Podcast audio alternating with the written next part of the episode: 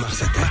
7h30, 9h30 avec Lino Baco et Faisal Tadlaoui. Ravi de vous retrouver aujourd'hui jusqu'à 9h30. Bonjour et merci d'être avec nous. Vous êtes, euh, bah voilà, tous les matins avec nous pour euh, euh, écouter de l'info, du sport, pas seulement du foot, des coups de gueule, des avis, des débats. Et puis vous savez que vous participez 05 22 226 226. J'aimerais vous remercier, vous qui participez, nous envoyez des messages sur Facebook, vous appelez sur ce numéro de téléphone. Hier, pendant toutes les émissions, vous êtes de plus en plus nombreux et en tout cas, ça, on vous en remercie. On est là euh, pour vous jusqu'à 9h30 aujourd'hui. Le sommaire, mon Lino. Alors, Hamad Kassal, tu le connais? Il était avec nous, hein? Oui. Il était avec nous à la première. gros bisou. Alors, bah, il va être avec nous à 7h45. Tu sais pourquoi? Oui. Parce que on voulait. Alors, la situation euh, par rapport euh, au Covid, la situation sanitaire, bon bah ça commence à inquiéter tout le monde. Enfin ça commence pas, mais ça commence à inquiéter. Vous avez remarqué que on vous donne pas les chiffres tous les jours. On va vous le donner tout à l'heure dans mon coup de gueule. Bah voilà, tu vas le donner et justement, on va l'avoir à 7h45 parce qu'il a eu le Covid. Il a eu le Covid, euh, il est rentré en clinique, il a eu les symptômes, euh, c'était plutôt méchant, mais il s'en est remis et il voulait témoigner. Alors on a pris Ahmed Kessel parce que un, c'est un ami, c'est un consultant, enfin pas un consultant, il vient euh, sur le plateau euh, ici dans Mars Attack, l'info et surtout chef d'entreprise, ancien président de commission à la CGEM. Et c'est vrai qu'il y, y, a peu de gens qui veulent témoigner, on comprend, hein, mais là, il va nous dire, voilà, comment ça s'est passé. Et puis c'est important, euh, voilà, d'avoir de, son avis euh, sur le sujet. Et puis surtout, on est très heureux qu'il s'en soit remis. Voilà, tout à l'heure 7h45, Ahmed Kassal pour un témoignage.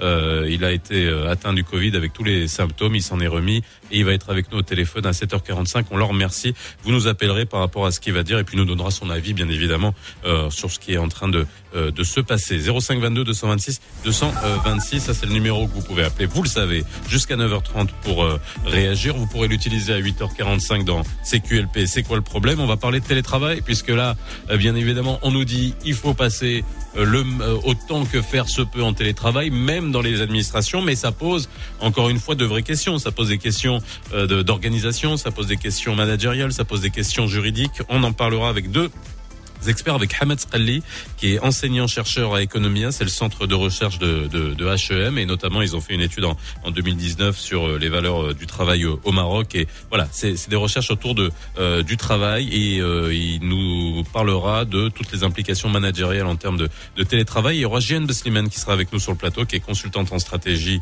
et en conduite du changement et qui est également chef d'entreprise, qui est directrice générale de ERA Consulting Group. Elle sera avec nous tout à l'heure à 8h45 sur le plateau. Hamed Skrali sera avec nous au téléphone pour parler de télétravail. Et vous pourrez nous appeler si vous, vous êtes en télétravail, si vous êtes aussi chef d'entreprise et que vous devez passer au télétravail, que vous savez pas comment vous allez devoir faire. Ça pose de vraies questions, euh, bien évidemment. Dans la brigade culturelle, tout à l'heure à 8h36, Lino Norazine Begdera, directrice générale de la fondation IBA, voilà, ça sera tout à l'heure. Et Bernard Chosgros, on est mercredi, nous parlera de la production d'amandes sur le point de vue économique international. Voilà, je pense que j'ai tout dit. Il va y avoir du sport, mon Lino Oui. 7h30, 9h30, le nouveau Mars Attack. Alors, bon, le Giro c'est fini. Il y a enfin du, sport au Maroc. Il y a enfin ah ouais du sport. Il va y avoir du street euh, streetball. Ce que c'est que le streetball Oui. Le basket de rue. Oui. Ben, il va y avoir du, il va y avoir du streetball ce matin. Où ça? En fait, en fait, c'est pas où? C'est pas où? Il y a ben, des devant, terrains devant le ministère de tutelle, Ah. devant le ministère de la jeunesse et des sports. Ouais. Voilà. Il y a des paniers là-bas? Protestation des basketteurs. Ah d'accord, il n'y a pas de panier. les basketteurs pro. Les basketteurs pro. Ouais. Hein, voilà, qui sont à l'arrêt depuis près de deux ans. Tu sais que ça fait deux ans les mecs. Deux ans? Ben oui, ben oui. Euh, tu sais, euh, chez nous, le, le Covid-19 euh, du basket, il sévit depuis 2018. Non. c'est Donc aujourd'hui, sit-in euh, prévu euh, devant le, le le siège du ministère justement à Rabat. Alors c'est euh, à, à l'instigation de l'association des basketteurs. En fait, ils ont créé leur association euh, pendant le pendant la pandémie. Mhm. hein. Voilà. Ça, Objectif. Ça, ça, ça de bon. Oui, ouais, ouais, finalement, tu vois. Et, et, et les mecs, ça fait ça fait une Oui. vie une vie qui joue au basket. Oui, oui. ils se disent ah mais en fait finalement il y a personne pour nous défendre là. Ndiroshi Nakaba, Ndiroshi syndicat. Ok. Ah, syndicat des joueurs nous aussi. Allez en avant. On constitue une association hein, des joueurs. Bon on rigole mais les pauvres mais Ah oui. mais euh, c'est c'est quand même c'est quand même grave. Hein. Donc euh, euh, euh, eux, qu'est-ce qu'ils qu'est-ce qu'ils demandent? Ben d'abord euh, euh, l'objectif sera celui de se faire entendre, bien sûr, de définir une fois pour toutes un protocole de reprise. Hein, comment reprendre, etc. Fixer les dates du championnat. Hein, parce que bon, c'est pas c'est pas difficile. Ça fait ça fait deux ans qu'ils ne jouent pas, deux ans qu'il n'y a pas de championnat, deux ans qu'ils n'ont pas de salaire, qu'ils n'ont pas de prime. Hein, de quoi vivent-ils? Bah, ils vivent plus ou moins de, de, de, de leur rente et de petits à côté, etc. Euh, C'est, c'est, c'est inadmissible, franchement. C'est voilà. Non, je, je veux bien qu'on arrête je- le basket pendant le Covid, mais d'accord. je veux bien, mais Les, les mecs, ça fait deux, Deux ans ans qu'ils jouent pas. Même avant le Covid, ils jouaient pas. Ils ne jouaient pas. Et ils jouent toujours pas. Bien. Alors, on va traverser le Je détroit sais- de je sais- Gibraltar. Je sais pas quoi dire. Franchement, je sais pas quoi dire. Moi, moi, je sais pas quoi dire. J'ai Ah, pas, mais- pas de. mais pas tu de es mots. excusé. Oui, oui, oui. Tu J'ai pas de mots, tu es- même pas, Tu es, euh, tu es excusé. Bon, ok. Passons. Bon, alors, on va déchausser nos baskets et puis on va aller euh, du côté de la Vuelta. Si. Alors, Vuelta, ils étaient un petit groupe de 30, hein. 30 Et, et petits on rappelle à tout le monde, le, Giro, c'est fini. Oui, c'est la, la Vuelta, le Tour Ouais, ouais, d'Espagne. en 30 Espagne. petits chenapans qui ont faussé compagnie au groupe, hein, au peloton. Et finalement, ils, ils se sont retrouvés à 5 et 1 kilomètre. Il y a quelqu'un, un impoli. Il a faussé compagnie à son tour. Il s'appelle Michael Woods. Il les a laissés tous sur place. Il est parti, puis il a gagné l'étape. Voilà. Bon. Donc, notre ami Michel la tortue, Carapace. Vu Carapace. T'as vu retenu. Carapace, il est toujours en maillot rojo, rouge. mais, mais la Vuelta, la Vuelta, eh ben, elle risque quoi? Ben, elle risque de, disons, de, de, de subir des modifications de, de parcours, un petit peu comme le Giro, tu vois, parce que bon, euh, il y a, euh, bah, tu sais que la pandémie, elle sévit de plus en plus en Espagne. Et donc euh, il y a ensuite des mesures qui sont prises au niveau des régions, etc. Bon, jusqu'à présent, euh, les régions s'accommodent. Bon, tu sais, c'est toujours bon de faire passer le tour. Tout à l'heure, tu parlais de Berkane, tu parlais Oui, de oui. justement les réflecteurs qui sont sur sur une région. Et là, c'est vrai que quand ils passent le tour d'Espagne, eh ben, c'est toute l'Espagne, c'est le monde entier qui découvre des villes, qui découvre des paysages, etc. Et donc voilà, donc là ils sont euh, un petit peu, ils sont sur le qui vive. Alors euh, est-ce qu'il y a des régions qui vont interdire le passage du, du tour ou non? Ben ça on le saura dans les dans les prochains jours. Et puis on va euh, à Vienne, hein? Bon pas pour danser L'ATP, une valse, hein? L'ATP. l'ATP de Vienne, de Vienne avec euh, Novak euh, Djokovic, Djoko, donc qui a qui a battu euh, Krajinovic, hein, donc euh, 7-6, 6-3. Au prochain tour, il va rencontrer euh, Borna Koric. Donc, euh, ça va vite. ça. oui, ça- ça va. Oui, oui, oui. Itch. Oui. Bon, et puis euh, alors battu à la surprise générale euh, lundi au premier tour hein, par euh, par l'Autrichien euh, Yuri Rodionov.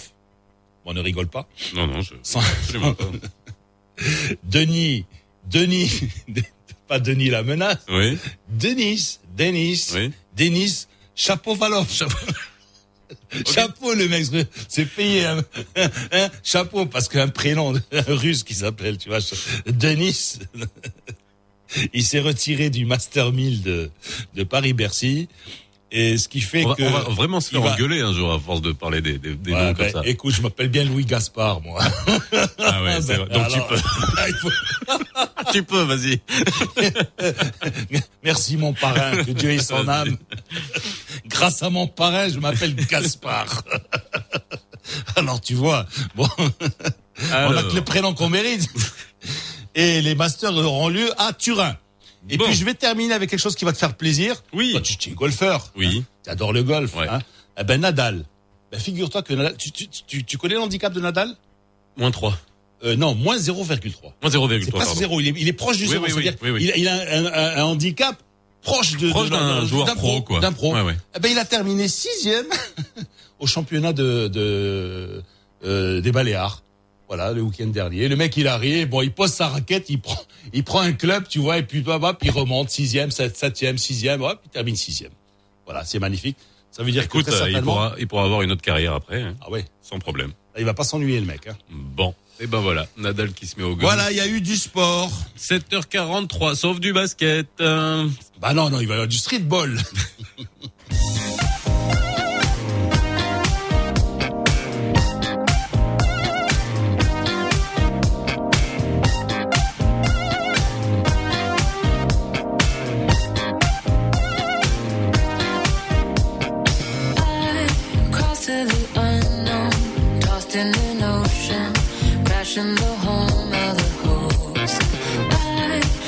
like a newborn, lost in the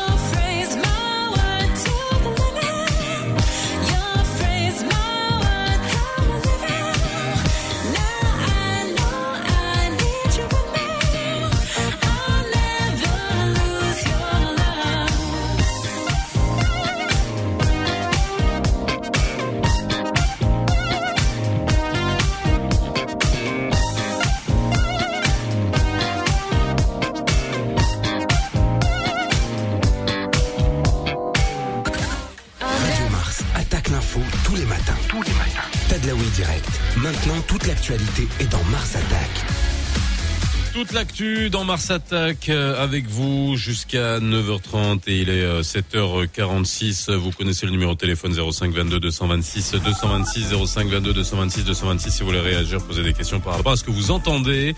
Et aujourd'hui, notre invité de 7h45, mon cher Lino, c'est notre cher Hamed Ksel, euh, ancien président de commission à la CGM, chef d'entreprise. Et s'il est avec nous à 7h45 aujourd'hui, c'est pas en ces qualités-là, euh, mais c'est surtout qu'il a été atteint du Covid. Il est passé par euh, toutes les étapes, hospitalisé, et puis il est sorti. Et voilà, on lui a demandé de témoigner ce matin parce que c'est important. Euh, pour aussi la sensibilisation, pour euh, plutôt que c'est vrai que à force de donner des chiffres, on, s'y habitue, ça fait papier peint et ça fait plus rien. Par contre, avoir des témoignages de gens qui en plus ont des implications en tant que chef d'entreprise, donc il a dû prendre des mesures, il a dû prendre bref un certain nombre de choses, il va témoigner avec nous. Bonjour Hamed, comment ça va? Bonjour, cher Faisal. Alhamdulillah. Alhamdulillah. Bonjour. Merci beaucoup pour votre soutien qui m'a beaucoup réconforté. Et merci aussi pour votre invitation ce matin. Merci Ahmed, en tout cas d'avoir euh, euh, répondu présent, hein, tout simplement, parce que alors déjà première question, euh, comment tu vas? Alhamdulillah, ça s'améliore. L'état s'améliore aujourd'hui, l'état clinique. J'ai fait des, bilans parce qu'il faut faire chaque deux jours des bilans sanguins pour voir l'évolution un peu de, tout ce qui, ce qui touche, les symptômes qui touchent, principalement la glycémie, l'oxygène et tout ça. Et il faut faire des scanners aussi pour voir l'impact sur les, les poumons parce que ce monstre, quand il touche les poumons, c'est comme, euh, c'est comme euh, une opération qu'on fait. Elle laisse des cicatrices qu'il faut cicatriser. Donc plus, euh, plus la dimension est importante, plus il bloque l'oxygène, il bloque la respiration et tout ça. Donc euh, hier, les, analyses qui, ont été faites et tout ça ont montré que je reviens à l'état normal. Je reviens pratiquement à l'état normal après pratiquement 15 jours de traitement, dont 10 jours, je, 10 jours hospitalisés. Et, donc euh, ce virus, sincèrement, c'est un monstre. Alors comment juste explique-nous vraiment et mm, je te remercie encore une fois d'être avec nous. Après on va te laisser tranquille te reposer, mais euh, c'est pour que les gens aussi comprennent comment c'est venu, comment c'est allé. Oh, reprenons du devoir, début, reprenons du début. Reprenons du début. Je reprends dès le début. Ouais. Dès le début, vous savez, c'était une petite grippe. Vous Ouais. croyez, chaque année, j'ai une grippe normale dans Oui. cette période, changement de climat et tout ça. Donc euh, j'ai dit c'est une grippe, euh, j'ai pris un doliprane et euh, j'ai mesuré la température, c'était 37 degrés. Mhm. Je me dis c'est pas normal. Donc j'ai pris un doliprane, ça a baissé. Le lendemain c'était 38 degrés. Waouh, c'est terrible. Le samedi, c'était un samedi, donc euh, j'appelle un laboratoire. Il vient chez moi à la maison, il me fait le test. Le lendemain, 48 heures après, 24 heures après, on a le résultat, ils m'ont dit positif. Et là, quand ils m'ont dit positif, c'est un bouleversement tout à fait de la vie parce que là, tu, tu, dois, tu dois faire attention, tu vas remonter la filière de ceux Oui. avec qui tu étais, tu vas voir les gens que tu as contactés pendant les 4-5 jours euh, qui ont précédé. Et tu as euh, prévenu test. tout le monde? J'ai prévenu tout le monde, d'ailleurs j'ai prévenu le ministère de la Santé D'accord. donc les téléphones. Le ministère de la Santé, donc et rapidement, ils ont fait leur travail, c'est-à-dire ils m'ont orienté pour voir un peu euh, que- quelle est la traçabilité des personnes autour de moi et, euh, deuxièmement de, me dire qu'il faut voilà ce qu'il faut faire, c'est-à-dire il y a un protocole qui est officiel qu'il faut le faire.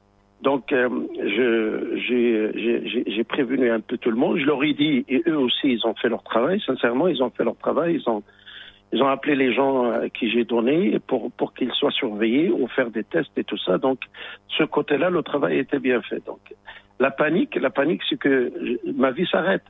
C'est-à-dire, tu es en face d'un inconnu, tu sais pas comment il va évoluer dans le corps, tu sais pas, il perturbe complètement le, le corps. Et donc, euh, je vais euh, euh, prendre le protocole, ils me font des trucs pour, pour voir si- s'il y a des problèmes cardiaques et tout ça. Mhm. Le protocole, donc, il est là. Et, mais le, pro- le problème, le protocole de public, il ne dit rien. Il, il- tu vas, ils m'ont orienté, le ministère de la Santé m'a orienté vers Moulay Youssef. Oui. Je vais à Moulay Youssef, il y avait un monde fou. Moi-même, je suis rentré, ils m'ont fait un truc. Et il y a des, médecins que je salue énormément pour leur effort, pour le, travail qu'ils font et tout ça. Mais ils sont dépourvus de moyens. Ils me disent voilà ce qu'il faut faire. D'accord? Nous sortez signer un engagement de ne pas sortir de la maison pendant 15 jours. Et ça y est, c'est fini. Moi, je, je fais. C'est-à-dire, tu arrives à l'hôpital Mollet Youssef. On te, J'arrive à l'hôpital Moulay tu dis, Youssef, bon, il y a beaucoup de monde nécessairement. Beaucoup de monde. Et on te fait, on te quoi, on te, on te, on te, on te prescrit un traitement, on te fait signer un- une déclaration. protologue. Ils font signer une déclaration. oui. Donc, ce euh, protocole qu'ils donnent, c'est un protocole sur un papier qui est standard. Oui. Mais ils ne disent pas qu'il faut faire des scanners, qu'il faut faire des analyses, qu'il faut faire des trucs. Je leur ai dit, est-ce que je dois faire un test? Ils m'ont dit, non, non, c'est pas la peine de faire un test. Alors là, je reviens, j'ai paniqué, j'ai fait, j'ai fait mon réseau. J'ai appelé Oui. mon ami, le professeur Najib Zrouali, qui était ministre de la Santé. Lui, il a appelé euh, tout de suite euh, professeur Haïkel, qui, qui a une clinique de la place. Mhm. Et euh, donc je vais là-bas et, il me dit, il me fait des, des analyses sanguines. Il me dit tu dois être hospitalisé tout de suite parce que le gars il t'a chamboulé la glycémie alors que je savais pas que j'avais la glycémie et ça a monté à 4 et il y a un problème de respiration. Tout de suite je vais être hospitalisé. Waouh, ma vie s'est arrêtée complètement. C'est des cauchemars, c'est des cauchemars parce que je rentre à la clinique. Euh, il y a une équipe médicale qui est très très bien. Le professeur Haïkel aussi, il a fait un travail extraordinaire. Mais j'étais surveillé 24 sur 24. Et là, c'est des cauchemars. Parce que tu ne sais pas comment ce monstre va évoluer en toi. C'est-à-dire, s'il y avait un problème physique, c'est-à-dire un organe qui fait mal et tout ça, à la limite, on le on fait une opération et tout ça. Et là, tu ne sais pas si si- la nuit, tu vas, tu te réveiller ou tu vas pas te réveiller. Dans un contexte tellement, les gens sont tellement malades, sincèrement. euh, c'est très, très, très grave par rapport à, la sous-estimation qu'on fait de, ce monstre. Donc là, je commence les traitements, les traitements, les analyses, les trucs, les mesures et tout ça, une équipe médicale efficace qu'ils ont là-bas. Donc euh, le lendemain, les choses ne s'améliorent pas du tout. Waouh, qu'est-ce qu'il fait? Alors il faut passer à une nouvelle dose. Donc on a pratiquement doublé le, le protocole, on a laissé un peu des trucs de protocole officiel et on est passé à une autre dose de médicaments, de l'insuline, de, de, de ça, pour essayer de ramener la situation. Donc ça, dix jours de cauchemar. Oui. Donc le dixième jour, on fait un scanner aussi parce qu'il faut faire toujours les scanners. On a vu que au niveau des poumons, les cicatrices ne se sont pas propagées d'une façon assez importante. La saturation euh, oxygène, c'est le plus important dans un dans un Covid, c'est surveiller la saturation oxygène et le revenir à 94-95 normal. Le bilan sanguin, il a fait baisser le CRP et un certain nombre d'indicateurs. Et là, ils m'ont dit, on- voilà, vous allez, vous allez sortir parce qu'il faut libérer la place. Il y, a, il y a tellement de monde, tellement de- qu'il n'y a pas de, de de place. Et là, et là, juste euh, pour Hamed, alors ce, ce que Oui. tu es en train de nous dire, tu es quand même allé dans le privé. On est bien d'accord. Hein, tu as Oui, été je suis allé dans le soigné, privé, voilà, il faut les moyens aussi. Non, non, mais voilà, mais c'est ça. Alors c'est. il faut les moyens et Ahmed, comme tu dis, bon, euh, Alhamdoulilah, donc on est connu et tout ça, et c'est vrai que finalement on, te reconnaît ou on te connaît, et, et voilà, c'est mais, mais Voilà, tout le monde, tout le monde a- s'appelle, il voilà, avait- il avait des interventions. voilà. La, Ça la vérité, euh, c'est des gens qui sont intervenus pour Ouais. trouver une place, pour faire des trucs et tout ça. Et il faut des moyens. Euh, Lino, il faut beaucoup de Je moyens. sais, je sais absolument. C'est Ah oui, des parce que médicaments, des médicaments. Ce que tu nous dis depuis tout à l'heure, que ça soit les différents scanners, hein, que ça soit l'hospitalisation, que ça soit etc. Et c'est là, voilà, non mais et et c'est c'est pour ça que vraiment, Mohamed, je voulais que je t'ai laissé parler Mm. pour que les gens qui nous écoutent, parce que c'est vrai que bon, euh, on sous-estime. Alors nous, nous, on, on, on essaie de voir la situation d'un point de vue Mm. global entre les chiffres qu'on nous donne, mais par contre, les gens qui sont atteints et qui présentent des complications, voilà, voilà, voilà quel parcours ils doivent avoir. Et après, euh, je pense que tu vas en parler tout à l'heure par rapport aux infrastructures de santé dont on ne dispose pas dans le public. Là, Hamed nous dit, et en toute transparence, Hamed, tu es chef d'entreprise, tu as un réseau, etc. Et tu as pu, alhamdoulilah, tu as les moyens d'aller d'aller te- d'aller te faire soigner.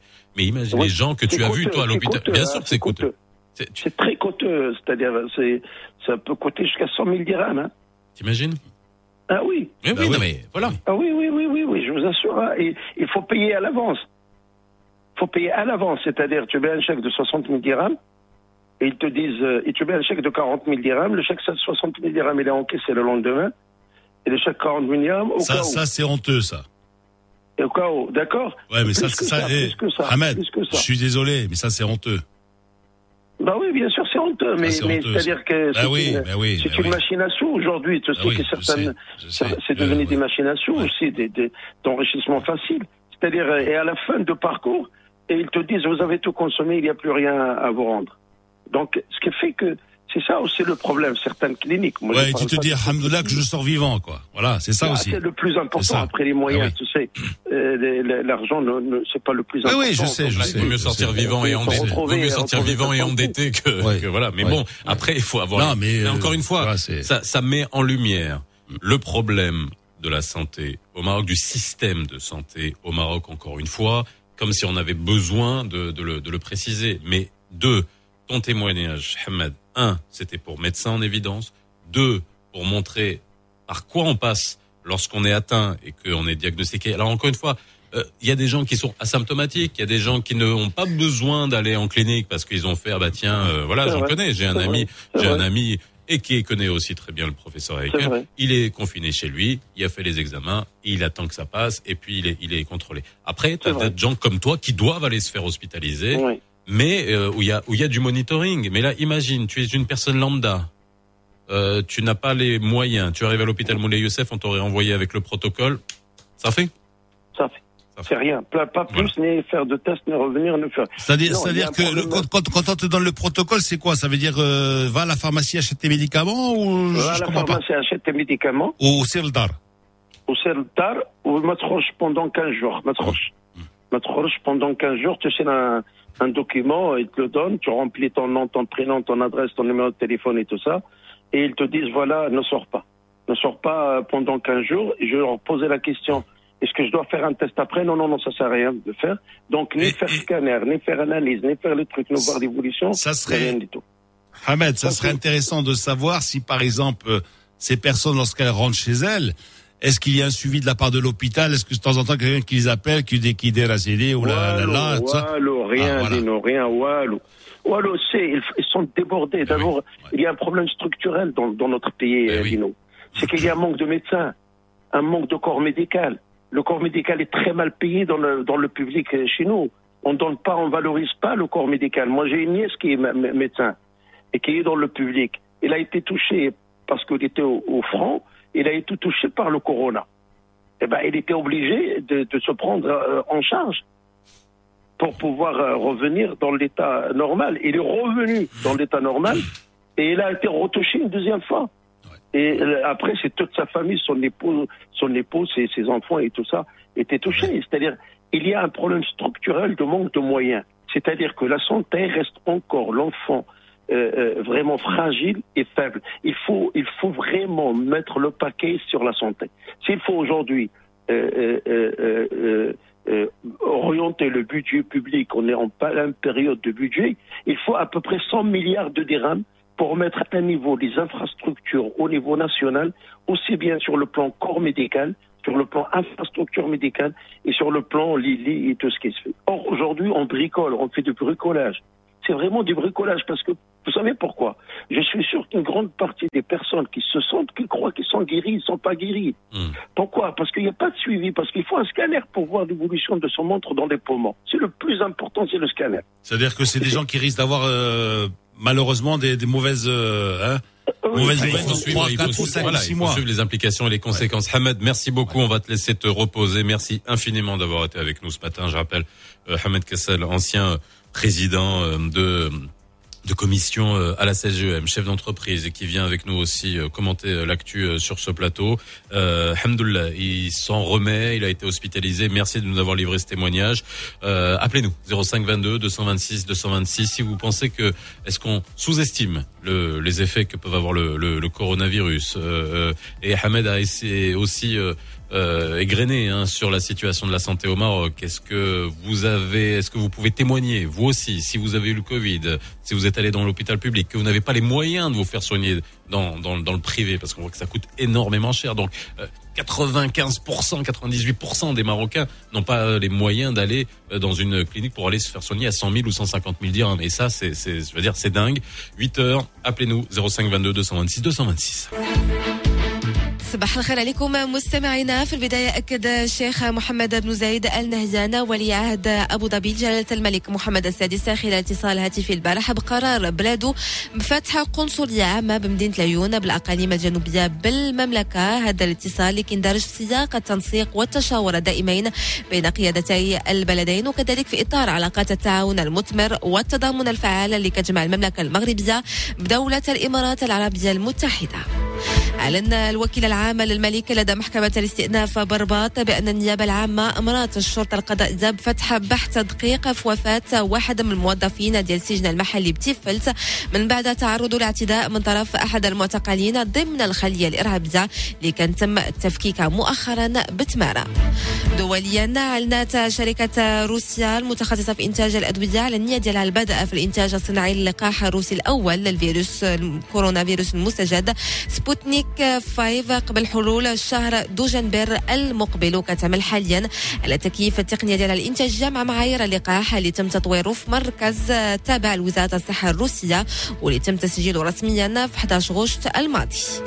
ورياضيا كيخوض المنتخب الوطني اللاعبين المحليين المحليين يوم فاتح ورابع نوفمبر المقبل جوج المباريات الودية بمدينة نيامي أمام منتخب مالي والنيجر. هاد جوج المباريات اللي كتدخل في إطار الاستعدادات للمنتخب الوطني لبطولة إفريقيا للاعبين المحليين الشان واللي غادي تقام الأدوار ديالها من 26 يناير ل 7 فبراير المقبل بالكاميرون. هذه 8 وربع دقائق على أمواج راديو مارس. غادي نوقفوا اللحظة مع تذكير الأحوال الطقس.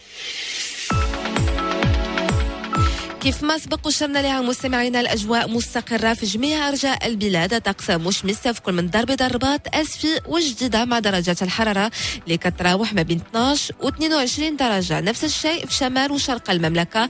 فيما الحرارة غادي تزيد ترتفع 24 في مراكش. في الجنوب السماء غادي تكون شوية مغيمه في كل من أكادير العيون والداخلة مع درجات الحرارة اللي غادي ما غاديش تجاوز 22 درجة 8 وخمسة دقائق عودة لك فيصل تلاوي باقي فقرات برنامج لو نوفو مغساتك Merci Youssara, 8h04, bienvenue sur Radio Mars dans le nouveau Mars Attack. Cette émission vous est présentée par la MDJS, premier partenaire du sport national. MDJS, faire gagner le sport.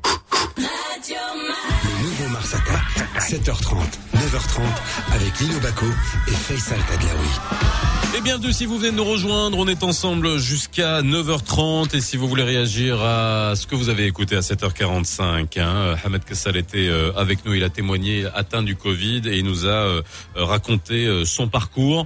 Euh, et si vous avez envie de témoigner, vous aussi 05 22 226 226 05 22 226 226 que vous soyez euh, euh, hospitalisé dans une clinique privée ou que vous ayez eu, que vous n'avez pas les moyens d'aller dans une clinique privée, que vous avez atteint du Covid, que vous avez, voilà, témoigner, c'est important. 05 22 226 226. Nous, c'est notre manière de sensibiliser euh, plutôt que de donner des chiffres tous les jours. C'est bien d'avoir des témoignages de gens qui acceptent de témoigner, nous dire comment tout ça fonctionne, comment tout cela se passe et ça met en lumière beaucoup de mots bien évidemment et des problèmes structurels.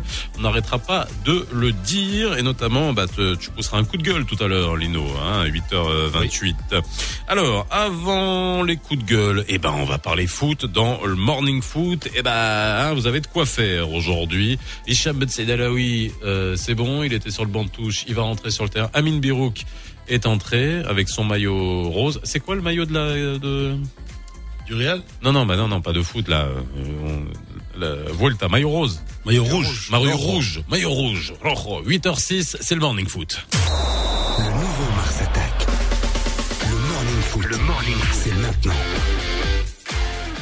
Alors, il y a un truc sur quoi vous êtes d'accord ou pas d'accord? Ben, je sais pas, hein, justement. le championnat d'Afrique Ouais. des nations de football, c'est Oui. quoi C'est un ovni dans le dans le monde du football? Le Chan, à ne pas confondre avec la Cannes. Oui. C'est le seul continent qui organise euh, une, une coupe à l'échelon euh, continental euh, au profit des équipes nationales. euh, et puis euh, ces équipes nationales utilisent que des joueurs du cru. Oui, Voilà. du cru. Ouais, ils sont pas, ils sont pas cuits. Euh, D'accord. Bien. Parce que ceux qui sont mûrs, eh ben, ils jouent en Europe.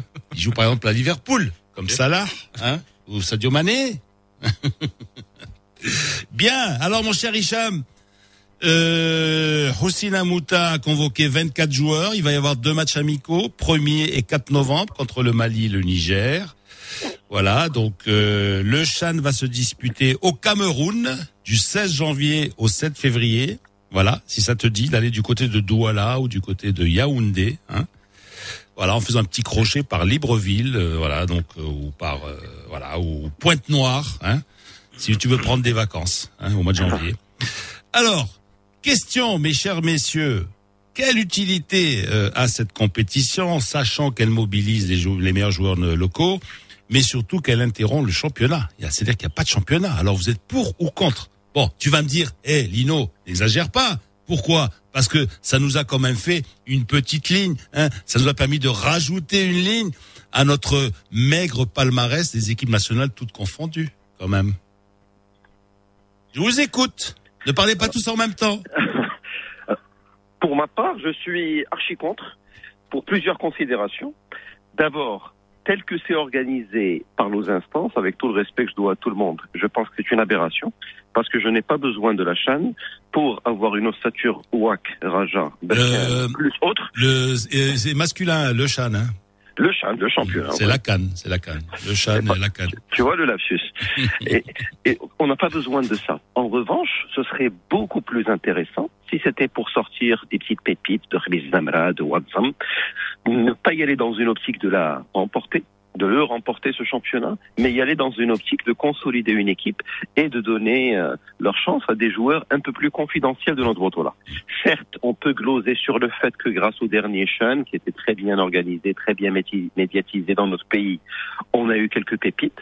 On a eu Zneti qui a explosé si besoin était. On a eu Naïf qui s'est exporté. On a eu bien sûr, comment ne l'oublier, Elioub Kabi qui s'est exporté. Et tout ceci, si on le rajoute à Ben Sharqi par exemple, a pu engendrer des transferts à coût de millions d'euros, Oui. certes. Mais encore une fois, je reviens sur mon leitmotiv. Je n'ai pas besoin du Chan pour savoir que les trois meilleures équipes marocaines du moment, à savoir Raja, Wak et Berkane, ont des joueurs de qualité. Je trouve que c'est une perte de temps, que ça va alourdir un calendrier, fatiguer encore plus les joueurs et ne pas apporter outre mesure de valeur. Miro, tu penses la même chose, toi? J'irai même plus loin et j'enfoncerai le clos. Ah, Ce serait, c'est bien, tout le monde est d'accord ce matin. ce serait le championnat d'Afrique des moins de 21 ans dont on rêve et qui pourrait avoir une périodicité. À quoi bon convoquer des joueurs de plus de 30 ans dans cette compétition? Et d'ailleurs, quand je vois la liste des Mouta, il y a quelques trentenaires glorieux et je me demande à quoi servirait une équipe nationale Eh ben, il, est jamais trop, il est jamais trop tard pour bien faire, mon cher ami. Si c'est pour avoir le label international, du- merci. Une équipe nationale locale, c'est une équipe nationale jeune, avec une base jeune. C'est des moins de 25 ans ou des moins de 23 ans. C'est-à-dire que tu dis bon, écoute, euh, Vaïd, viens voir nos matchs parce que peut-être que tu peux récupérer un ou deux Voilà, joueur. voilà. Et puis cette compétition, euh, recruteurs européens, venez voir nos jeunes. Ils Oui. peuvent, ils, ils ont un avenir prometteur. Sinon, Voilà. on passe venez, autre. venez nous et on fait piller. autre chose. Venez nous piller. Non. Voilà, on, on, on- on rabaisse même la moyenne d'âge si vous voulez. Allez. à nous piller. Venez nous renflouer parce qu'une Ouais, façon ou d'une autre, renflouer, il y aura oui. des transferts juteux et ça permettra au club de continuer à former. Aujourd'hui, l'Afrique doit avoir une vo- for- vocation formatrice. C'est bien. On est formateur en Afrique, euh, mon cher ami? Hichem? Je, n'irai pas jusque-là. Non, parce Mais- que t'as vu qu'est-ce qu'il dit, le gars? Il dit, il dit formatrice, formateur. Attends, mais tu rigoles ou quoi? Non, mais il, Hein? il a raison sur un Parce qu'à part, à part Guillaume, on n'a pas beaucoup formé de joueurs, hein? Il y a des formations épisodiques. L'Académie Mohamed VI, par exemple, Lino, ben, qu'on le veuille ou non, on a des titulaires en Champions League et en Europa League qui sortent de là-bas. Et de- d'excellents joueurs de Botola qui font partie de la crème des joueurs euh, africains. Ils sont sortis de là-bas. Génération foot, qui même dispute des compétitions africaines maintenant. On ne peut pas dire qu'entre les Diafra Sako, Sadio Mani et tous les autres, qu'elle n'a pas sorti des, des joueurs. Ouais, Épisodiquement, mais attends, attends, attends, si tu prends l'équipe nationale, tu prends, prends l'équipe nationale d'Algérie qui est championne d'Afrique, prends l'équipe du Maroc, tu as combien de joueurs qui ont été formés en Algérie, Euh, combien de joueurs qui ont été formés au Maroc? Bébé Pas mal, Lino, pas mal, Bébé Lino, Lino, pas mal. Oui. l'ossature de l'équipe d'Algérie, elle Oui. était locale avant de s'exporter et c'était issu de l'Académie Parado en collaboration avec Jean-Marc Guillot et c'était une formation à l'algérienne. Toujours le même, et on recommence. Ah, Toujours le même. Il est venu chez, il est venu ici. Il Ah n'a ben, pas trouvé quand, un terrain. quand il est venu ici, et, euh, ben euh, oui, quand il est venu il a ici, pris on l'a, bagage. on l'a pris pour un rigolo, hein. À part, à part lorsqu'on a- on est allé au CAF, euh, à part le- cette journée qu'on a passée au CAF ensemble, le reste du temps, on l'a pris pour un rigolo. Bon, messieurs, on- avec le président de la fédération, avec Monsieur Zetchi, qui est le président du club à Hydra. Euh, Attal, que tu connais bien, Lino, qui a joué à Nice, arrière droit, un des meilleurs arrière droits d'Europe en, à un certain moment. C'est un pur, pur produit local. Ben Sbaini ont récupéré. Ouais. Ben Sbaini, qui a joué à Rennes avant d'aller euh, faire match nul hier. Ouais. Euh, ouais, ils forment bien les Algériens. Bien, alors on poursuit. On poursuit avec quoi? Avec cette alerte euh, verte, hein, parce que bon, euh, généralement on dit que l'alerte elle est rouge, hein, bon là elle est verte, parce qu'il y a quand même deux nouveaux jeux, deux nouveaux cas de de Covid au Raja, un joueur. Bon alors le, le communiqué ne dit rien, mais euh, étant donné qu'on est bien informé euh, à, à Radio Mars, il semblerait qu'il s'ag- s'agisse de, de Jbira, hein, et, et, et de quelqu'un du staff, euh, probablement le le, le, le chauffeur du bus. Voilà, donc euh, ça s'annonce quand même mal, non? Euh, Lino, est-ce qu'on peut rappeler, euh, ou là, Amine le rappellera beaucoup mieux que nous? Non, parce qu'il y, a eu- il y a- il y a eu deux, deux cas de guérison, mais deux, deux, deux- deux- deux autres cas, tu vois, en plus hier. Donc, tu vois, euh, Mais, mais euh, Amine pourra nous rappeler qu'a fait le Shakhtar à Valdebebas, Real Madrid, avec un cluster à Donetsk qui est parti battre le Real, le grand Real, à domicile. Ouais, ouais. Certes, c'est compliqué. Ce serait idéal de disputer euh, le match avec le 11 de Gala, parce que le 11 de Gala du Raja, dans un bon jour. oh, le Real le aujourd'hui, le. Real aujourd'hui, Cadiz les a, les a tapés. euh, hier, ils se sont sauvés d'une bonne, on verra tout à l'heure. Donc, tu sais, euh, c'est pas une référence, hein. Ouais, mais l'équipe est de Shakhtar, honnêtement. Si on me dit que l'équipe est du Shakhtar. Mais va c'est l'équipe la plus faible du groupe qui est en tête. Attends, tu te moques de moi ou quoi? C'est un groupe inversé, dis Mais c'est l'équipe la plus faible. Et ouais, Donc, Hicham, donc ce Hicham, football, il, il mar- il marche sur la tête, ce football. Hicham, le problème ne réside pas dans le fait que Shakhtar soit venu avec huit joueurs de l'équipe B ou l'équipe réserve. C'est que le Raja, Le problème, entre les blessés, les, euh, les cas positifs au Covid, est incapable, à leur H, d'aligner 11 joueurs plus 3 remplaçants. Eh, mais leur âge, c'est dimanche prochain, c'est pas aujourd'hui. Je- euh, si on devait jouer aujourd'hui, Ah, ah oui. à leur Bah H, oui. ils n'ont Bah pas 11 joueurs valides. Oui. Et je me demande si d'ici demain, ils vont passer des tests aujourd'hui, si d'ici demain, on pourra récupérer 14 joueurs parce qu'ils voyagent vendredi. Il faut qu'il y ait au moins un entraînement collectif. Dis-moi, il s'appelle comment le canard qui jetait les mauvais sorts là dans le Walt Disney là euh, le Et je cousin, n'ai pas envie le de- cousin, Et je le n'ai cousin. pas envie, Lino, et je n'ai pas envie de jouer à Calimero. Parce qu'à l'heure actuelle, Casemiro, alors. non, Calimero, Casemiro, lui, il marque des buts. Mais franchement, euh, ça urge, il y a un gros point d'interrogation sur la compétitivité du Raja Bon. dimanche. Alors on revient, on re- euh, maintenant, bah évidemment, si on parle du Raja, on est obligé de parler du WAC, hein, ne serait-ce que par euh, hein, par condition, comme disent les Romains, par condition. Le WAC a annoncé la fin du contrat de son capitaine, Brahim Crash. Alors, il avait signé en juin 2014. Bon, en six ans, il s'est forgé quand même un joli palmarès, trois titres de champion, une Champions League, une Super Coupe d'Afrique. Et puis voilà, en le petit petit communiqué laconique hein, de remerciement pour service rendu. Euh, alors qu'est-ce qu'on pourrait dire Nkash comme Maldini, comme Totti, euh, même fin de parcours? Alors Comme pour- Raoul. pourquoi comme Raoul et tout, pourquoi cette ingratitude euh, dans, dans le milieu footballistique euh? C'est- pas de l'ingratitude pour Malino, c'est un calcul politique euh, de Ouais. bas étage. Mais on balance comme ça, on balance un joueur comme ça. Bon, bye bye, allez. euh. Parce que si on prend un peu la chronologie rapide des faits, un président qui vous fait tel Charles de Gaulle, je vous ai compris, etc., et qui a compris qu'en gros, les boucs émissaires, parce qu'il y a l'équipe nationale des coiffeurs, c'est-à-dire euh, là on est en train d'accrocher certains coiffeurs, à savoir le kiné, le médecin, le coach adjoint, le coach des gardiens, qui entraîne rien de moins que le meilleur gardien du continent, mais bon, il doit être mauvais, ça aide d'eau j'imagine. Là, Saïd Nqash qui quitte par la suite porte alors qu'il a presque 40 ans et que sur le pré, ça a été peut-être le joueur le plus productif et le plus généreux. J'ai l'impression quand même que le président du WAC veut communiquer sur le fait que les principales, les principaux héros de la débâcle actuelle se nomment Monsieur le kiné, Monsieur le médecin, Monsieur le coach adjoint, etc. Monsieur Nqash, Monsieur Saïdi, Monsieur le Béja. Euh, peut-être, l'impression. Le mea culpa, peut-être, c'était un feu de paille. Je pense qu'il a, il a pas très bien compris les enjeux, Monsieur Nasser, avec les respects que je lui dois. À savoir la nécessité de mettre en place une commission technique, de mieux réguler les recrutements, parce que à ça près, s'il y a une équipe compétitive sur le terrain, on rajoute un zeste de transparence financière. Je n'ai absolument rien à reprocher à la présidence de Nasseri, qui est presque exemplaire d'un point de vue sportif. Il faut juste un peu plus de transparence sur les chiffres et un peu plus de transparence sur la gestion technique des recrutements. Sur le reste, il est bon, voire très bon, hein, je trouve. Hicham, la classe, on l'a ou l'a pas? Dans un club qui se respecte, Et dans Un un, cadre. club, quoi, quoi, Un cadre. quoi? Dans un, Un club, cadre. le gars, le gars, il- le- vous, vous- vous êtes, vous êtes tous tombés dessus maintenant. un cadre comme Brahim Nakash ne mérite pas un communiqué laconique. Ben oui. Il mérite qu'on lui dise au moins, bon, c'est vrai, c'est une période de Covid, on ne peut pas faire une fête, on ne peut pas faire un hommage, on ne peut Une pas fête jouer virtuelle jubilé, quand même. on peut pas faire un jubilé, on peut lui dire Sur Zoom. Il pouvait, il pouvait est faire. invité quand il le veut revenir au club et le club peut lui reproposer. Bon, lui alors je vais vous poser une autre question. Je vais vous poser, je vais vous poser une autre question. Cette levée de bouclier, hein, elle est justifiée ou non?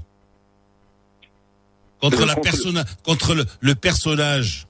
Je trouve, Lino, personnellement, qu'elle est un peu exagérée. Voilà, je pense, non Parce qui dit non, lui il dit non, lui. Bon, lui On c'est est en train de parler de. c'est la bête contrarieuse, tu vois, qui contrarie toujours.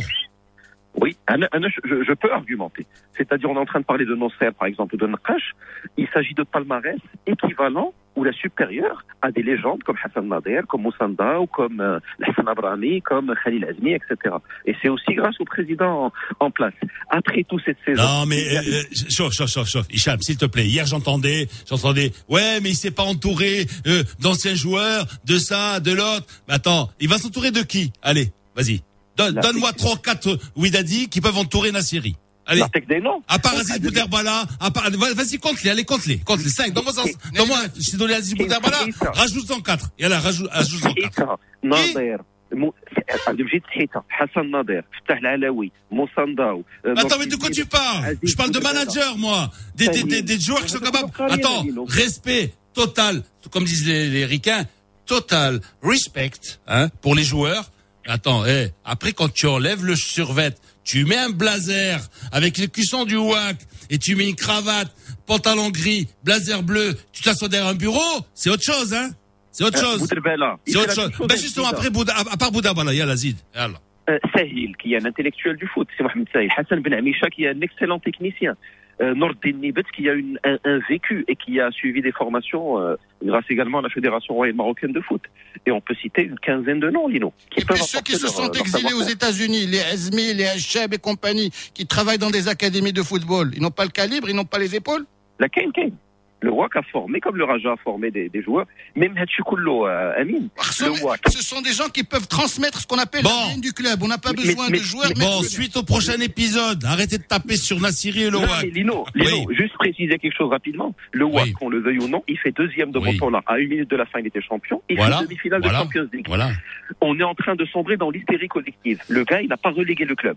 Il Ouais. a Tu sais pourquoi Tu sais d'amélioration. pourquoi Il doit bosser dessus. Hicham, C'est tout. tu sais pourquoi Ah, il va te dire Parce pourquoi que- il a pas brûlé le club. Il va Parce te que dire. le voisin d'en face est en train de gagner la Botola et il est peut-être en passe de passer en finale de Champions League. Voilà le problème, Ouidel. Et donc, c'est l'hystérisation des réactions. Parce que le Bien. Alors, l'hystérie. Bon, alors l'hystérie, c'était Birouk, tu sais, pas, pas- tu sais qu'il a pas vu le match hier. Il a Ah. pas vu le match une deuxième fois. Il a, il a pas vu le, le Real à Mönchengladbach. C'est une preuve de bon goût, Lino. Parce que vu Oui. que je me proposais. Eh, mais je vais te dire, eh, le meilleur match, c'était où encore? C'était où? On va voir si vous connaissez le foot. On va voir si vous connaissez le foot. Atalanta. Vous êtes tous, Atalanta. vous êtes tous avec les, avec Guardiola, Manchester City. Mais le foot, c'était où? La, véri- la véritable Champions League. C'était à Bergame. Ouais. Tu as vu ces deux petites équipes? Elles n'ont pas deux, de ouais. grandes stars, mais elles jouent au ballon. Ça joue, ça attaque. Hein, c'est, généreux. Hein Ils n'ont pas besoin de facteur C, eux, Le comme le Real C- Madrid. le facteur C, point de en suspension. Il existe Le facteur. C. Et le C, il faut la provoquer. hein. Oui, bien sûr. Ah bien oui. sûr. On n'a jamais sûr. rien sans rien, Lino. Bien sûr, la chance ne sourit qu'aux audacieux. Est-ce que le Real était, audacieux? Était-il audacieux Oui, hier, le Real? 67% de possession. Jusqu'à la 31e minute, se- selon les résumés. oui, oui, Et oui. Ça veut rien les dire. autres ne voyaient pas le ballon. Mais ça veut rien dire. Par parce contre, que- je suis inquiet pour le Real Madrid parce Oui. qu'il n'y a pas un killer, il n'y a pas un Cristiano Ronaldo, il n'y a pas un neuf. Oui. Ça joue à la baballe, ça joue sur la largeur du terrain, mais ça ne concrétise pas. Et ça, c'est un gros point d'interrogation. Bon, tu me diras, c'est une année d'austérité, ils n'ont pas acheté, ils n'ont pas dépensé un copec pendant l'intersaison. Mais est-ce qu'un Real Madrid peut se permettre d'avoir une saison de transition? Bien. Un petit mot sur Marseille? Allez, rapidement. Hein? Euh, Dans Fossé 1, il y a Fossé. Hein? Ils ont, ils ont, ils ont, ils ont, Bon, je reprends la blague de Faisal. Ils ont creusé le fossé d'a- davantage Manchester City. Mais il n'y a pas match entre les deux. André Villas-Boas, qui est euh, un néophyte, qu'on le veuille ou non, dans la compétition, il a essayé de tenter un 5-3-2, comme il avait tenté l'année Ouais. dernière de presser haut le PSG. Il en avait pris 4, il aurait pu en prendre 9 si le PSG avait continué à jouer. Là, 5-3-2 avec Payet sur le banc. C'est juste une question de, de limite technique. Parce il que a, voulu, quand, il a voulu imiter euh, Garcia avec l'OL, mais n'est pas Ouais. Bon, ce veut. soir. mais tu as Rongier et Cuisant sur le terrain. Soyons honnêtes. Tu vas pas contrecarrer les velléités euh, Manchester, mancuniennes. Alors, Pas ce, possible. ce soir, qu'est-ce qu'on a à se mettre sous la dent Un Allez, certain, rapidement, ouais, un certain Juve et Barça? Sans Cristiano. Sans Cristiano, oui. San Bartomeo. Heureusement. J'adore. Merci les J'adore amis. ça. Merci les San amis pour le morning j'adore, foot. j'adore. Euh, voilà, ça nous met la pêche. Merci Hicham d'avoir été avec nous. Merci Amine euh, Virouk d'avoir été avec nous pour ce morning foot. Euh, on se retrouve euh, bah voilà, très bientôt comme d'habitude. 8h23, euh, vous avez appelé pour réagir à ce que vous avez entendu tout à l'heure à 7h45. Si vous n'étiez pas avec nous à 7h45, on a eu le témoignage de Hamed Kassal, chef d'entreprise, ancien euh, président de commission à la CGEM, atteint du Covid. Il a témoigné, euh, il nous a euh, livré euh, son expérience euh, vis-à-vis de la maladie, son parcours quand il est allé euh, se faire tester, quand il a été diagnostiqué, son traitement, euh, la clinique privée, le coût, etc. Et vous nous avez appelé au 05 22 226 226. On a notamment Bilal de Casa au téléphone. Bonjour Bilal. Ah, bonjour, monsieur euh, Tedlaoui, Faisal. Ça va? Sidi? Alhamdoulilah. Ah, bonjour, hein, monsieur. Bonjour. Respect, monsieur. Eh ben, Charlie Ngoulek, monsieur Faisal, t'es un pro, mon pote. Tu fais un bon travail. Ben, il y a, il y a la maîtrise, il y a tout. Tabakallah alayk. Shukran à Sidi. Euh, il y a rarement des, des, compétences qu'on vaut au Maroc. Tu, tu, tu, t'as mis la barre très haut. T'as mis la barre très haut. Merci beaucoup. Ok, bon, pour, euh, pour le sujet de, du Covid, oui, oui, oui, bien sûr, on sous-estime le Covid. Ça se voit dans les rues euh, et partout au Maroc. Euh, يمكن حنا شوية غالا نقول آه، réflexe un peu. Mhm. Mais après le discours de Sa Majesté le Roi, j'ai vu que les gens sont motivés pour euh, respecter euh, le, co- le Covid. Et, ah, par contre, euh, les ados, moins 17 ans, moins 17, Mhm. les jeux vidéo, euh, les téléphones. Et euh, mais il n'y a aucune force pour les séparer quand ils jouent à des des jeux vidéo, etc. Et pour euh, les, les, de la, la- la dangerosité du Covid, Hein. par exemple, euh, les gens ne savent pas qu'ils touchent euh, jusqu'à 30% du, du, du poumon. Pour les jeunes, هذا غير- هذا même même le SARS, son cousin هذا le SARS. لا ولكن واش Et puis, même la كتح- واش vérité, كتحس tu vois. بان الناس راه في اخبارهم هاد ال- لي- سو- سو- سي سي كومبليكاسيون هادو ما جي با لامبرسيون Les, les gens ne savent pas, tu vois. Oui. Ils, ils- ils- ils savent que par quelle raison que le SARS touche la, la, la virilité, diminue la virilité, et qu'elle se cache et elle réfugie quelque part dans le corps, dans les poumons. Et il attend que, que le, le, le système immunitaire est ou après il attaque le, le corps.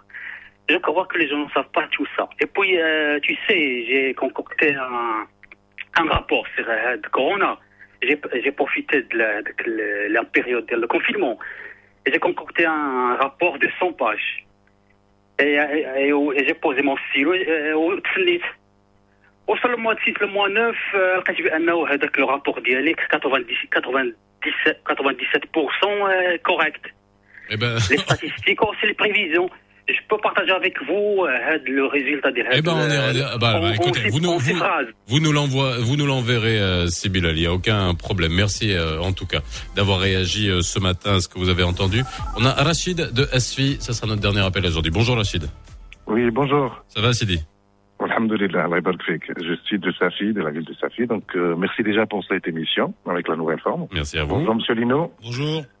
Oui. Je ne sais pas si vous vous rappelez de moi, je suis Pape, prof d'art plastique de Safi. On a eu une discussion, ça fait un Ah peu- oui, oui, un, un- un petit bout de temps, oui. Voilà, Ah oui. hein, on a fait la radio scolaire, si vous vous rappelez. Donc, euh, Absolument, les c'est vrai, c'est vrai. et Tout ça.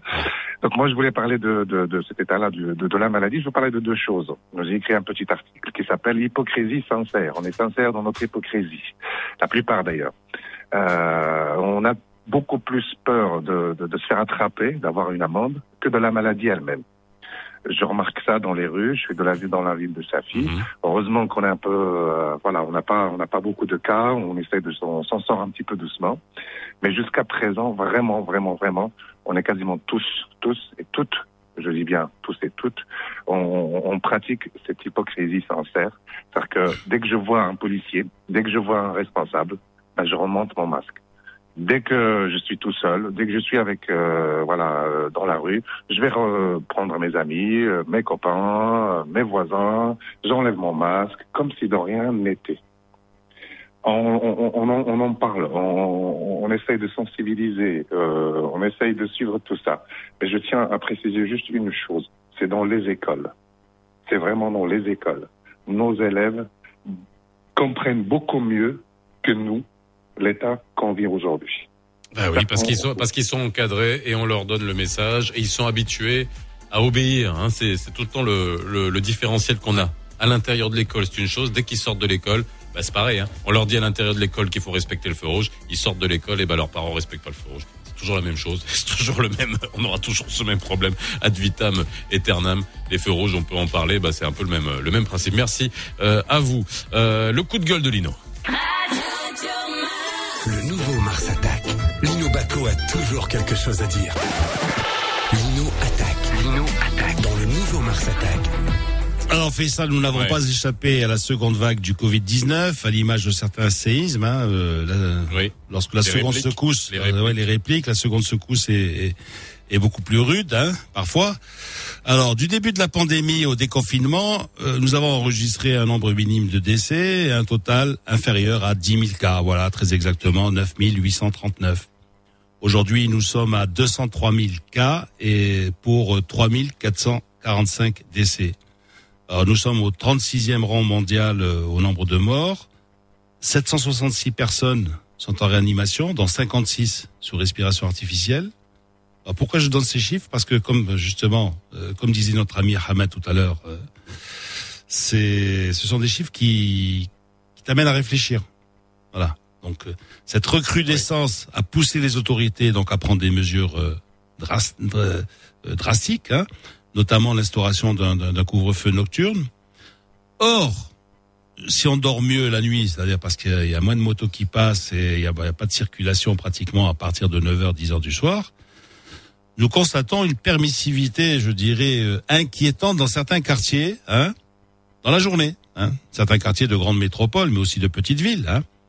Euh, pas de port de masque ou le masque sur le menton, euh, euh, distanciation minime. Souvent, elle est, elle, est pas respectée.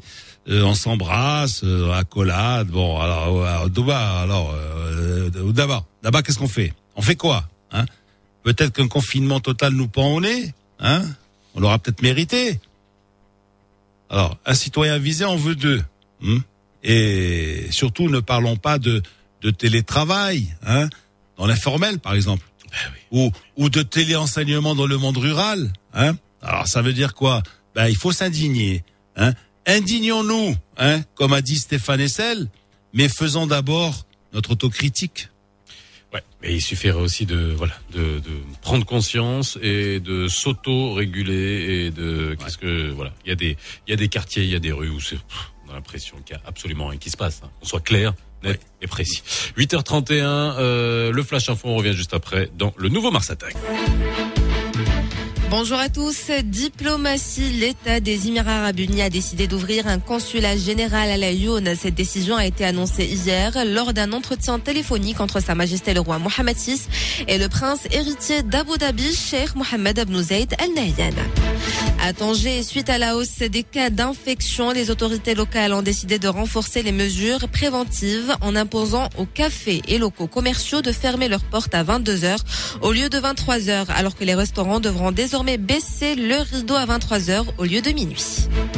À Tiffelt, un employé de la prison locale a succombé suite à l'agression d'un détenu qui est l'un des membres de la cellule terroriste démantelée à Tmara le 10 septembre dernier.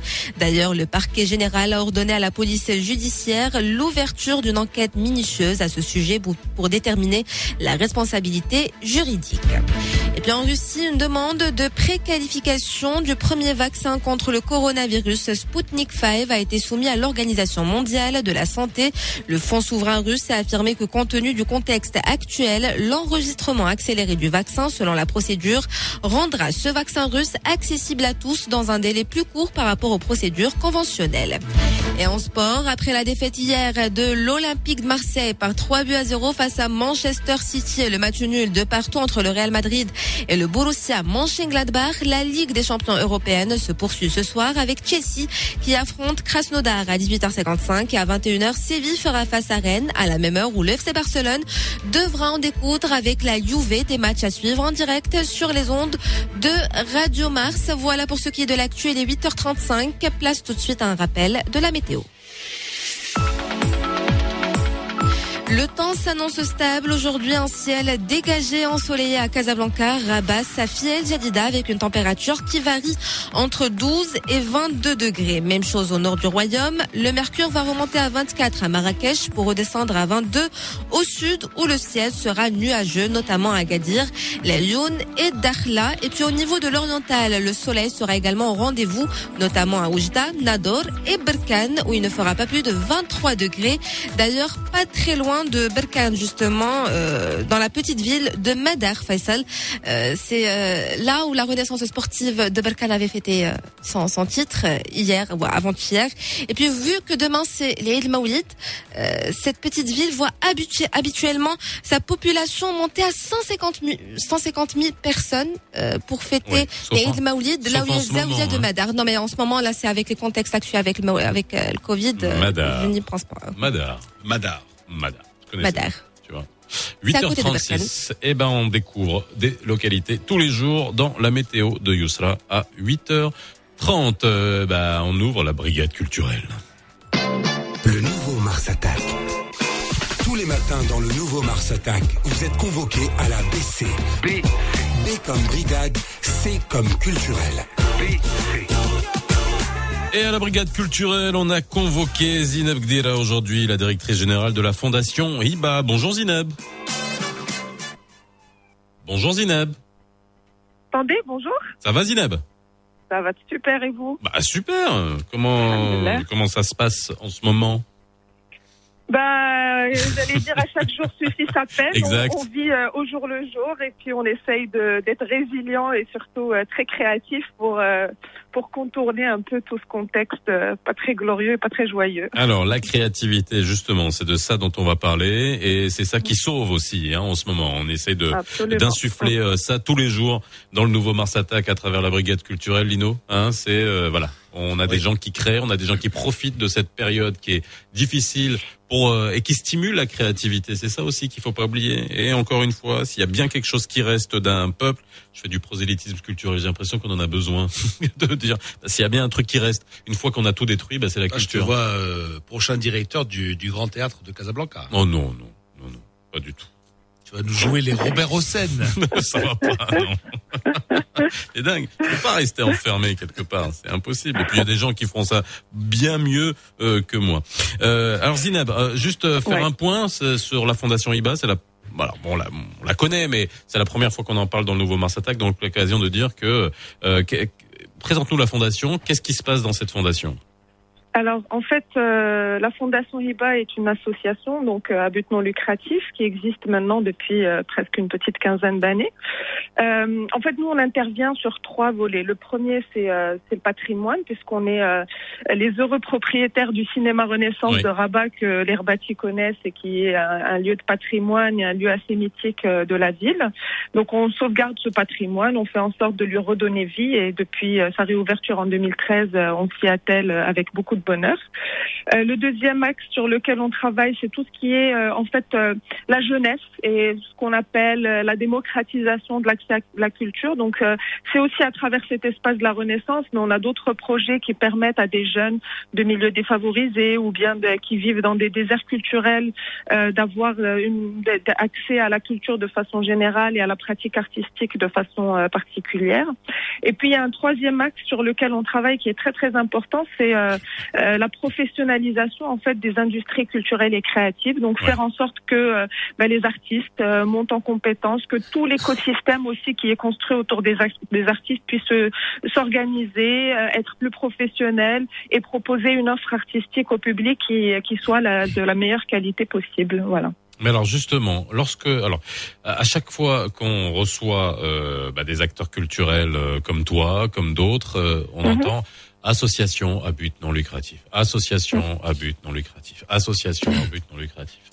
J'entends que ça dans la culture et ça donne l'habitude aux gens que la culture, bah voilà, n'est justement pas une industrie et qu'on n'y va pas dessus. C'est les coups de gueule qu'on Voilà. pousse quotidiennement dans Non, et cette puis émission. ça, ça c'est synonyme un petit peu de à votre bon cœur, monsieur ou madame. Voilà, c'est ça aussi. Euh, Alors, et, et alors justement, non, non, mais euh, et, et non, mais c'est ça. ce qui est, non, mais ce- justement, Alors, ce on qu'elle te prend pas au sérieux. On te dit bon, oui, ça, ils s'occupent de jeunes, ils s'occupent de ça, ils font ça. la ouais. petite tape derrière Ouais. le dos, ah, c'est bien, etc. C'est bien, continuer. Voilà. Mais alors justement, comment tu as parlé de professionnalisation pour aller vers Mhm. l'industrie? On n'a pas Mhm. d'industrie du- de, de, de culturelle euh, au Maroc. Faut, faut dire les choses telles qu'elles sont. Est-ce que euh, euh, il y a des ponts, il y a des discussions, il y a des, des, des avancées que toi tu remarques par rapport à, à, à peut-être la création bientôt d'une industrie culturelle au Maroc Alors, moi, je nuancerais un petit peu. Je pense qu'elle n'est pas inexistante. C'est vrai que quand on pense à, à industrie culturelle, on pense tout de suite spectacle vivant. Alors, c'est vrai que le spectacle vivant Pas est très en pas seulement. euh, euh, Production, euh, ouais, pas seulement. Non, mais ce que je veux dire, c'est que euh, dans, le- dans, les, indu- dans les différentes filières de l'industrie culturelle et créative, il y a le cinéma. Alors certes, il y a beaucoup de difficultés, en particulier en ce moment, mais c'est une industrie qui est structurée, dans laquelle il y a une production nationale, internationale euh, qui, est- qui est reçue au Maroc. Euh, il, y a, il y a le livre aussi qui a à peu près ces, ces filières qui sont structurées. On a des éditeurs, on a des distributeurs, on a des auteurs, on a un public, Ah on a des points de, de distribution, etc. Mais c'est vrai que si on prend des filières comme bah, la musique principalement, euh, la, la, le, le- le spectacle vivant, le théâtre, euh, la danse, etc., on est, on est absolument loin du Non compte. mais Zineb, combien tu Oui. connais toi de d'artistes, euh, Mhm. d'auteurs, euh, de cinéastes, à part qu'on Mhm. peut compter sur le doigt de la main, qui vivent de Non, non, non, pas beaucoup, pas Voilà. beaucoup. Non, mais Donc, il c'est n'y a pas d'industrie culturelle. Basta. Oui, dans ce sens. Bah. Enfin, non, oui et non, mais il y a des gens qui arrivent à en vivre, si, un petit peu dans le cinéma, mais c'est vrai que c'est très difficile. Très. Je vais pas, je, je vais pas, certainement pas défendre l'idée qu'il y a une industrie culturelle euh, et, et- et créative au Maroc. C'est très compliqué. J'en suis tout à fait consciente, et c'est pour ça aussi que la fondation existe. Absolument, C'est un- absolument. c'est un de nos, de nos fers de lance, la, la, la, la professionnalisation de l'industrie et la mise en place de cette industrie tout simplement. Euh, Il y, a, il y a un côté plaidoyer qu'on mène. Aujourd'hui, le pla- plaidoyer est très difficile parce que tout simplement, aujourd'hui, vous, vous pensez que euh, ça peut être créateur de richesse, d'emploi, surtout. Moi, j'insiste sur l'emploi Oui, et oui. l'employabilité des jeunes qui sont des, des sujets euh, très importants. Euh, mais d'autres ne le voient pas comme ça. Et le problème qui se pose, c'est qu'on est, euh, on a très très peu de données en fait statistiques. Partout dans le monde, il y a des données, il y a des enquêtes, il y a des études qui sont faites. Aujourd'hui, pour faire ce plaidoyer-là, c'est très compliqué parce que les données se font très très très très rares. Et parce que, et justement, il y a un manque de structuration. Dans n'importe quelle industrie, vous allez trouver euh, euh, les différentes filières, vous allez trouver euh, une fédération auprès de la CGEM, etc. Aujourd'hui, alors pour avoir un point de vue un peu un peu optimiste, Ouais. euh, nous, on a salué euh, de façon euh, très franche euh, la, la création de la Fédération des industries culturelles et créatives euh, euh, à la CGEM et on, on espère que justement ça va être un, un peu le tournant euh, vers une professionnalisation Gros, et vers une reconnaissance de ce secteur. Gros travail fait par Neila Tazi. Euh, Absolument. Voilà, sur ce volet-là. On l'entend pas en ce moment. Elle, elle veut rester discrète en ce moment, mais elle a fait un travail monumental sur ce secteur-là. À, à travers justement euh, la nomenclature de tous les métiers qu'il pouvait y avoir dans l'industrie culturelle. Il y en a, mais il y en a, il y en a. C'est absolument, euh, voilà, c'est c'est c'est énorme. Et puis Ouais. euh, c'est un, c'est une filière qui pourrait être tellement créatrice de revenus, d'emplois, et qui souvent ne connaît pas la crise. Il y a un secteur en France qui connaît pas la crise, c'est l'industrie culturelle. Mais dans sa globalité, on parle pas que de l'événementiel. Même en temps de crise, ça, ça garde son son cap. Faut pas oublier que le contexte actuel de, de coronavirus et machin nous a rappelé à quel point la culture elle est centrale. Les gens ils ont beaucoup beaucoup beaucoup consommé culture pendant leur euh, la période de confinement. Des fois ils s'en rendent même pas compte, mais il y a un travail derrière. Euh, Il y a, enfin voilà, et la culture a un coût, c'est très cher à, à fabriquer, et il faut être capable aussi d'accepter de payer ce, ce coût-là. Aujourd'hui, euh, pour avoir une industrie culturelle, il faut qu'il y ait une offre, mais il faut qu'il y ait aussi une demande. Et c'est aussi toute la construction de ce public-là qui va pas se faire du jour au lendemain, mais qui, mais qui est essentielle pour, euh, pour parler d'industrie. Merci beaucoup Zineb d'avoir été avec nous. Alors très rapidement dans l'actu de la fondation, en cette période de Corona, c'est compliqué. Euh, Qu'est-ce qui se passe au niveau au niveau de du cinéma Renaissance? Alors au niveau du cinéma, ben, le cinéma est fermé évidemment, mais on a nos activités qui, euh, qui continuent de pratique artistique au niveau du Ibalab et euh, j'invite les, les, les, les auditeurs à regarder sur nos réseaux sociaux un peu.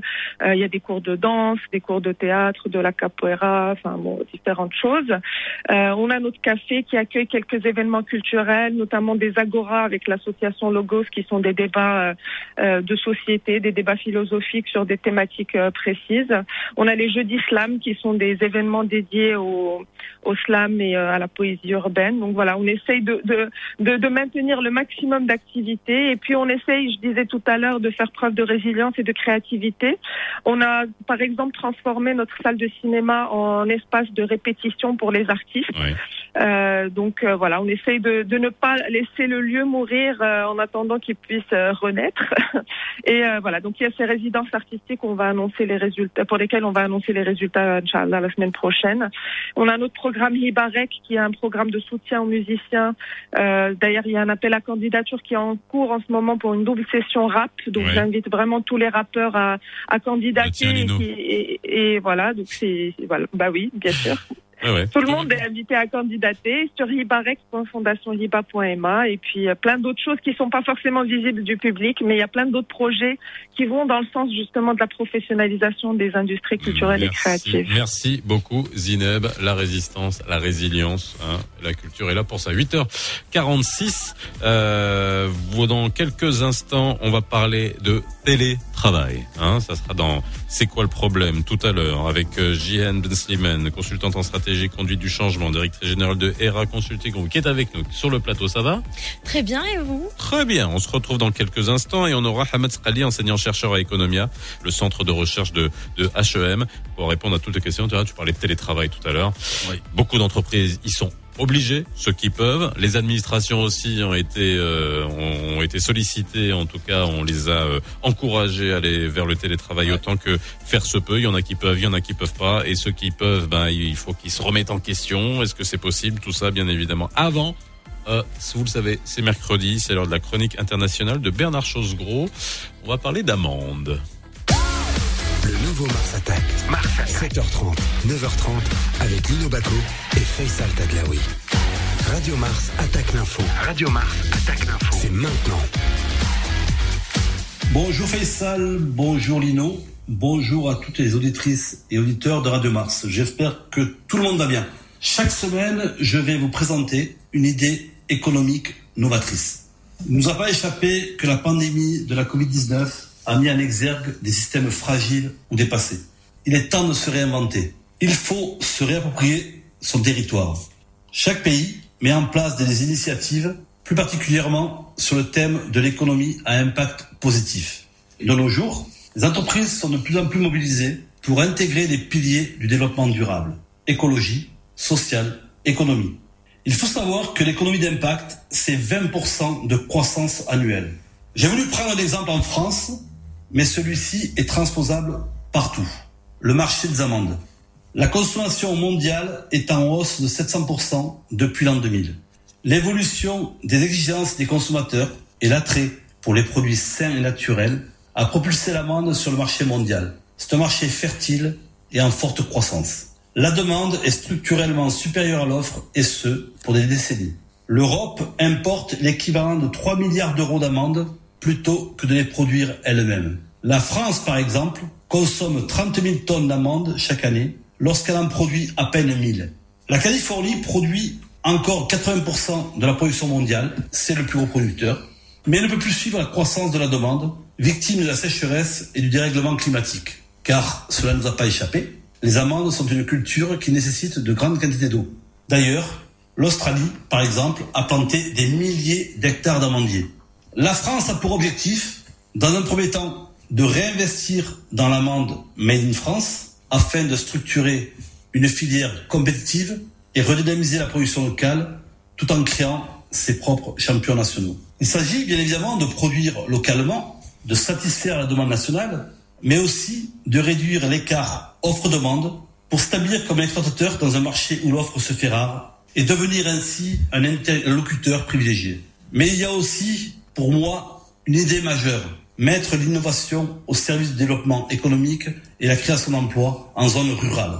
Voilà une initiative qui est porteuse dans un contexte particulièrement difficile.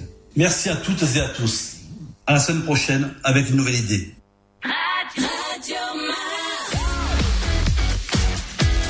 C'est quoi le problème? C'est quoi le problème? Et Faisal Tadlaoui invitent des pros tous les matins pour répondre à vos questions. Et voilà, c'était Bernard Chosgros pour la chronique internationale, co-auteur du livre Covid-19, les 10 commandements chez Robert Laffont. C'est quoi le problème? On va parler de télétravail. Alors appelez-nous, hein, 0522 226 226 si 1, vous êtes en télétravail. 2, si vous êtes chef d'entreprise et que vous devez passer en télétravail, que vous êtes perdu. Ça aussi, euh, j'imagine que vous devez vous poser beaucoup de questions. Les grandes entreprises, bon, bah, elles ont euh, des consultants à payer, voilà, comme euh, JN, euh, qui est avec nous aujourd'hui. Euh, ils peuvent se payer des consultants, euh, voilà. Des Oh, mais les, les, grandes, les grandes entreprises, mon cher Faisal, hein, euh, il faut peut-être faire un avant-propos. hein. On a l'air de découvrir le télétravail avec le Covid-19. Oui, oui, non, mais Je suis hein. désolé. Ouais, ça existait Moi, j'ai une cousine qui est à Milan, qui travaille pour une très grande assurance allemande, sans la noter, sans la, sans la, la nommer. Eh ben, deux jours par semaine, elle fait du télétravail. Une italienne Voilà. qui bosse pour une assurance allemande. Oui. Ah oui. C'est louche cette histoire. Oui. Une drôle, une drôle d'alliance. ça. une drôle, une drôle d'alliance. Alors, JN Ben Slimane est avec nous, consultante en stratégie et conduite du changement, directrice générale de ERA Consulté Group. Ça va, JN Très bien, merci pour l'invitation. Je Mais me réjouis aujourd'hui d'être avec vous. Surtout, nous, euh, plus, plus on attend. Queria ou là là Parce que si Ah, n'est pas. Queria, euh, elle peut partir tout de suite. Hein bah oui. Là, on l'équipe Ouais. télétravail. Tu peux pas. Eh, le football par, T'imagines? eh, Le football à la maison. Tu vas en casser des, des lustres et des et des, des, des, des carreaux, tu sais. Et avec nous au téléphone, Hamad Skalli, qui est enseignant-chercheur à Economia, c'est le centre de recherche de HEM. Bonjour Hamad.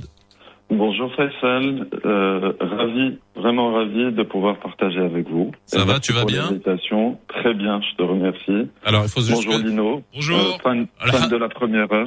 Voilà. Oui. Alors Hamad, par contre, lui, tu peux parler foot avec lui. Hein. Ouais, Ça, ouais, y a ouais. pas de problème, ça je te le dis. hein. En plus entre Siciliens, hein.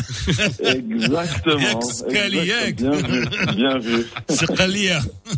Exactement. Alors figure-toi, moi je dis bah, parce que eh, dans cette émission on est entre nous, on fait pas semblant. Hein, Ouais. euh, euh, Hamed euh, Srali et alors on, on regardait souvent avec son cousin, c'est mon pote d'enfance, mon meilleur pote, et c'est avec lui qu'on te regardait. Ouais. euh, avec le calcio, quoi. Tu vois, t'imagines, tu vois, ça, ça me rajeunit pas et ça doit pas te rajeunir, ça aussi. ça. J'attends qu'on te regardait les dimanches après-midi, hein, en train de commenter le calcio. Ah, Hamed. Ah oui, euh, c'était un plaisir d'écouter Lino et, et, et sa passion pour le, le pour Viali, Ravanelli, je me rappelle très Eh, bien. tant pis, tant pis pour Salim Cher et pour Deuxième. tu sais, ça fait deux ans que je lui dis, écoute, il faut qu'on monte une émission Génération Calcio, parce que c'est vrai, mais c'est pour Eh ouais. vous, ça serait sympa de se voir une fois par mois, tu vois, autour d'un match. Euh, je sais pas, par exemple, le, fameux but de Wea, par exemple, contre Vérone, quand il prend la balle, et, tu vas faire des portraits, inviter une fois par mois, je sais pas, un Roberto Baggio ou un truc comme ça. Exact. Ça serait Ah, super, une super magnifique. Salim, tu nous écoutes Voilà. Frappe trois coups. Un seul, ça suffira. 8h53, c'est bon, tu l'as balancé ton message? Oui. Bon, super. alors, on va parler de télétravail. Euh, un, on va commencer par le commencement. C'est vrai que, euh, alors, on, on, on avait parlé de sécu, de cybersécurité. Tu sais, euh, il y a, il y a quoi C'était lundi ou mardi, hein Lundi. Euh, Non, lundi. Lundi, on a parlé Lundi, de cybersécurité. lundi. On est, on est déjà mercredi. de cybersécurité. Euh, D'ailleurs, nos dossiers, ils ont. ouais, ouais, t'as vu Ils sont vachement. Parce que il y a Eh, beaucoup nos dossiers, d'entreprises. ils ont, ils ont pris de l'épaisseur depuis lundi. Nous aussi. Il y a beaucoup d'entreprises, euh, je me touche le ventre, il y a beaucoup d'entreprises euh, qui ont dû passer en télétravail et qui ont ouvert leur système d'information. Et ça fait partie aussi de, de, ces, de ces contraintes, hein, justement, pour beaucoup d'entreprises de passer directement en télétravail. Jeanne, euh, en plus, toi, tu es vraiment là-dedans, quoi. Stratégie, conduite du changement. Et là, on est en plein changement euh, pour les entreprises managériales, dans le mindset, dans le... Et euh, aujourd'hui, tu, est-ce que tu, un, accompagnes des entreprises euh, qui sont en train de passer en télétravail Et deux, c'est quoi les principaux, les principaux problèmes qu'elles rencontrent? Alors, euh, premièrement, je reviens sur euh, l'idée euh, que la grande entreprise peut se payer un consultant et Ouais. pas la petite. Non, la petite entreprise peut se payer également du consulting et il y a des structures aujourd'hui au Maroc qui aident au financement de cet accompagnement. Donc ça, c'est c'est c'est important de, de le savoir et le conseil est là pour ça, puisque nous, les entreprises n'ont pas forcément suffisamment de ressources ni les compétences pour accompagner ou du recul également ou le temps Pour mettre pour en place. avoir euh, pour mettre en place en fait euh, un plan de continuité d'a- d'activité ou de remarquer les, les véritables contraintes. Donc euh, je rappelle que le- la pandémie Elle a un cahier à spirale à carreaux. J'adore. Ça, ça me on est peut-être de la même génération. hein. C'est dingue. Grand cahier, spirale, grand carreau. Et puis tout est écrit euh, bien comme il faut. Je sais pas. Ok. Non, non, je te laisse continuer. J'adore les rayons papeterie Mais, dans mais les je peux librairies. je moi. peux te prêter mes notes? Non, non, ça va. Ça, me- ça me rappelle de mauvais souvenirs à l'école. moi. Je suis très bien avec mon ordinateur et ma feuille. Alors, euh, ce que je rappelle, c'est que cette situation reste quand même inédite et surprenante, surtout pour le Maroc, un pays en voie de développement. Euh, donc, les multinationales euh, ont su euh, faire face à la situation assez rapidement, étaient, étaient déjà équipées et parées pour le télétravail. Mais effectivement, comme Nino le, le soulignait tout à l'heure, euh, le télétravail, nous avons connu ça euh, au Maroc à partir des années 90. Et donc du coup, on appelait ça beaucoup plus travail à domicile. Oui. Euh, maintenant, on est obligé pour certaines fonctions euh, de de recommander le télétravail. Encore une fois, je le rappelle, puisque ça, je, je fais des remarques dans mes missions de tous les jours hein, euh, en entreprise, cela concerne certains métiers. Et il est bien évidemment impossible pour un opérateur euh, ou un technicien ou la- les Un professions médicales, voilà, à la maison hein, et la forge à la maison. voilà, hein. de, de prévoir le, le télétravail. Donc ça concerne les fonctions support, les fonctions euh, en rapport avec l'informatique, euh, les, les, les fonctions bureautiques, dites bureautiques, qui vont, qui vont demander aussi de la prestation intellectuelle, et euh, les fonctions commerciales. Mais on n'a on pas euh, eu de chiffres justement parce que c'est vrai qu'encourager le télétravail, ça concerne. On n'est pas encore une fois, euh, on est un pays qui n'est pas industrialisé déjà euh, comparé à d'autres. On est en, en cours d'industrialisation, mais on est encore très loin. Euh, donc euh, on a l'agriculture bien évidemment. Donc ces gens-là, ils peuvent pas faire de télétravail. Euh, L'industrie, ils peuvent pas faire de télétravail, sauf les bureaux d'études qui sont derrière. Mais voilà, Mm. ça, ça représente pas des centaines de milliers Oui, mais de s'il n'y a pas d'industrie, il n'y a pas de travail pour les bureaux d'études d'accord. Après, toute la partie euh, des employés des entreprises qui peuvent faire du télétravail, l'offshoring fait du tré- télétravail. Après, il y en a pas, les administrations peuvent faire du télétravail, mais c'est vrai que ça, on se pose la question sur ce que ça représente comme euh, salarié. Euh, Hamada, tu es avec nous au, au téléphone? Euh, Oui, oui. Le, le télétravail, alors c'est vrai que c'est c'est pas nouveau. J'aimerais bien, fais ça, excuse-moi. Euh, euh, Hamada, je, je voudrais savoir, vous, vous avez des chiffres? Est-ce qu'on a des chiffres un petit peu? Parce que c'est très important de savoir. Comme, euh, Pour l'instant, on, on, on peut pas, on n'a pas suffisamment de recul et tant que euh, il n'y a pas de cadre normatif, réglementaire, juridique derrière, on ne peut pas officiellement voir. euh, on peut euh, à la louche comme ça euh, apprécier un petit peu le poids euh, dans, dans les entreprises, mais alors euh, aujourd- aujourd'hui, on n'a pas d'études euh, chiffrées. On a plus des études qualitatives euh, qui nous renseignent sur euh, les, les modes de management, les problématiques euh, internes et les enjeux du télétravail, mais nous n'avons pas encore à ce jour des...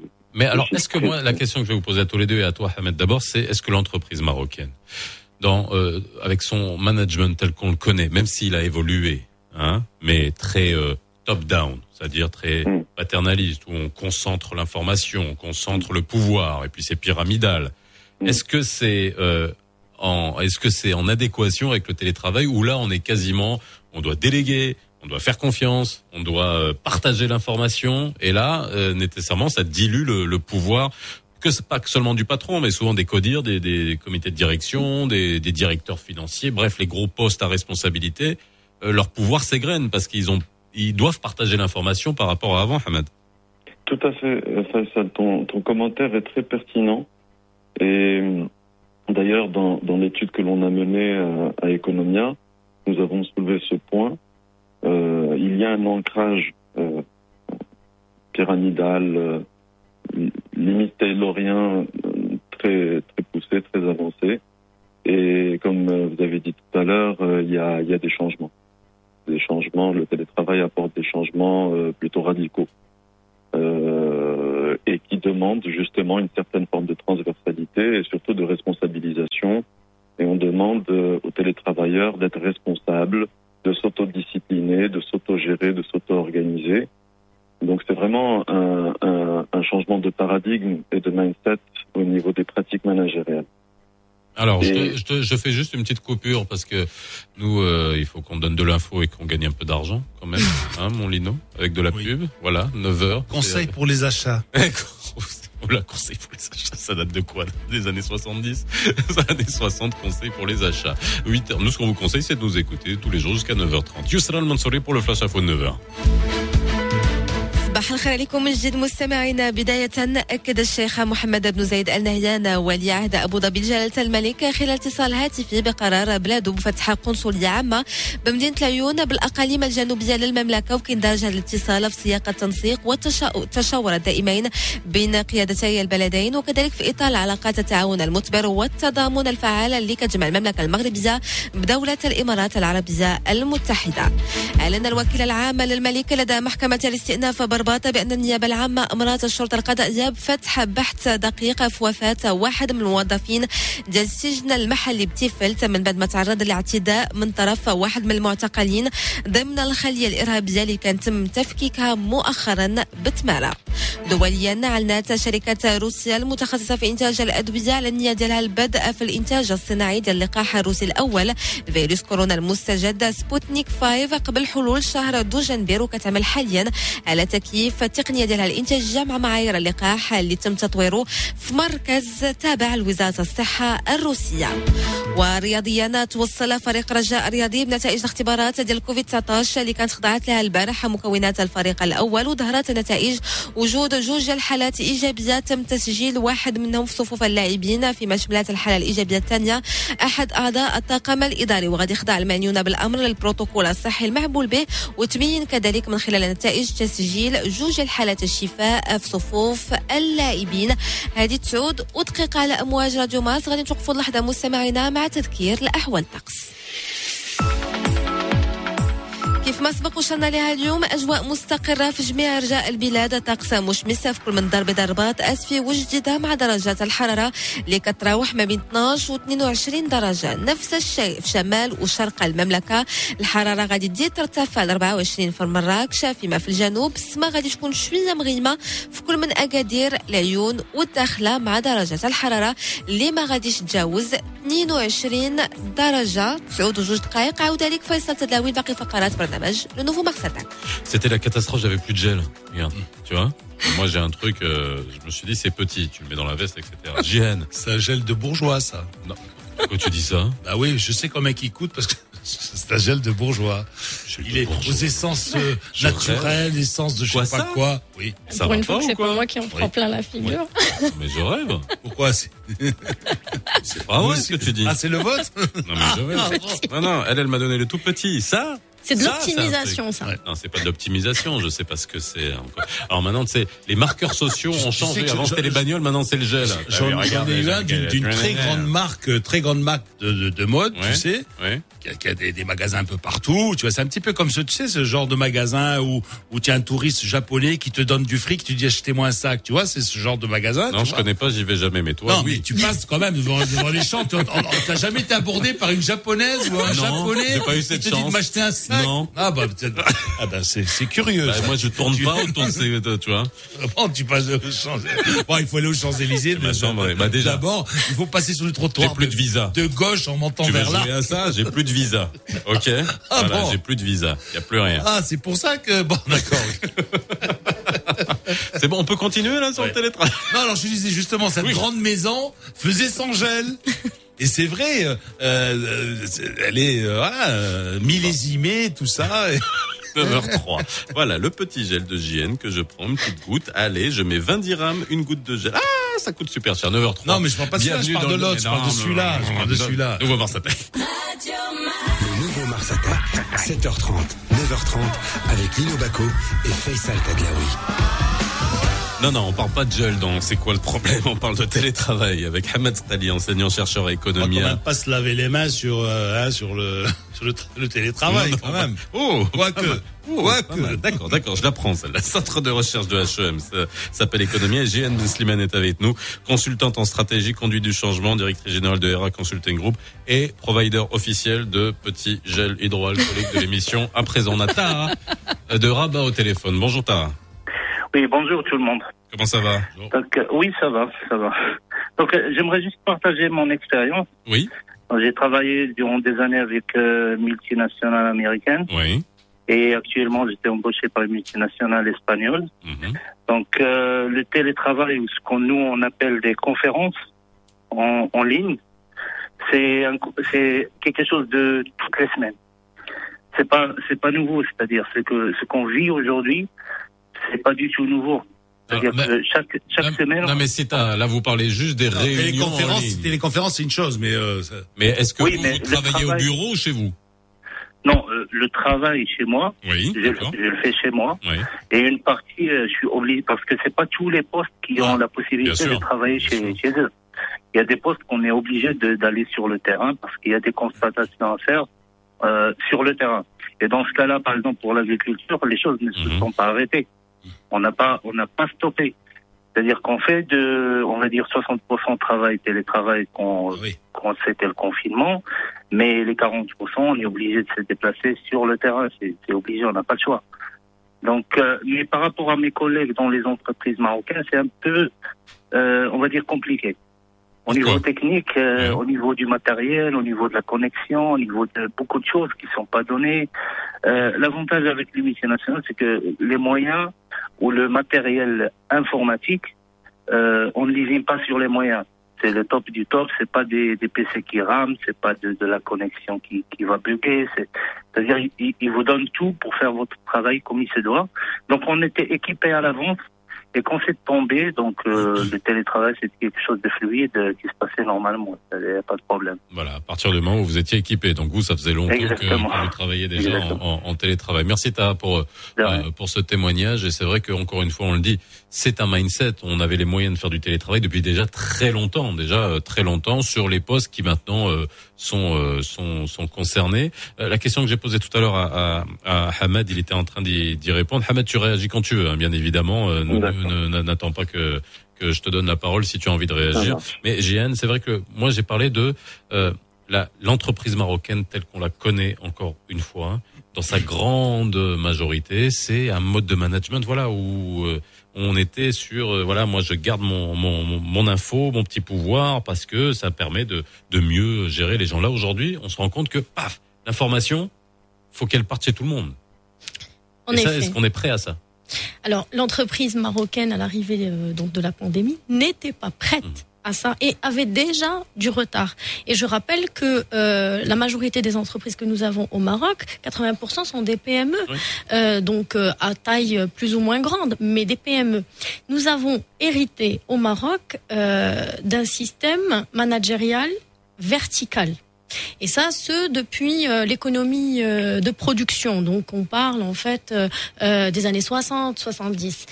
Il y a eu un changement dans l'économie. Nous sommes allés vers une économie de réseau, dite de marché. Aujourd'hui, on, on parle d'économie mixte, puisqu'on utilise le digital, on utilise les paiements par Internet, le mobile, etc. Donc, euh, nous devons nous y mettre. Nous, le Maroc ne, ne vit pas en autarcie tout seul. Euh, nous vivons dans, dans la mondialisation et, et nous avons intérêt euh, de nous y mettre. L'arrivée euh, du Covid-19 a juste euh, accéléré ce changement dans les entreprises puisque les, ces PME ne pouvaient plus travailler et se sont confrontés à de véritables problèmes. Mais alors concrètement, ouais, c'est quoi les problèmes? Euh, Hamad aussi, hein, tu peux nous dire parce que c'est vrai que aujourd'hui, euh, c'est bon, ça, on est, on est, on est, on est conscient que le télétravail, il faut y passer pour ceux qui peuvent. Encore une fois, tu as oublié une économie, c'est de l'économie de la rente. Elle, elle est en télétravail Mhm. depuis longtemps. tu sais, les, les samsars, là, les mecs euh, qui ont trois ou quatre téléphones et qui sont assis dans les cafés à faire du bénéfice sur, euh, sans créer aucune valeur, ça on connaît. Hein, mais bon, après, on veut pas changer de modèle. Qu'est-ce que tu veux que je te dise Mais bref, peu importe. Eux, le télétravail, ils connaissent depuis longtemps. Hamad, les, les, prin- les principaux problèmes, un managériaux. Euh, vraiment, et je, je, pense- je Alors, pense pas- aux patrons qui sont pas prêts à ça, quoi, et qui même Alors, parfois oui. n'ont pas envie. Euh, Oui, effectivement, parce que il y a une peur de perdre le contrôle sur l'activité. Il y a une peur de perte de qualité, il y a une peur de que le télétravailleur euh, ben, ne travaille pas de chez lui. Donc il a besoin d'avoir la main sur euh, euh, ses collaborateurs. Donc euh, ça suppose qu'il y ait vraiment une confiance et une responsabilisation, une certaine maturité professionnelle de la part bah, des deux parties prenantes pour que le télétravail réussisse.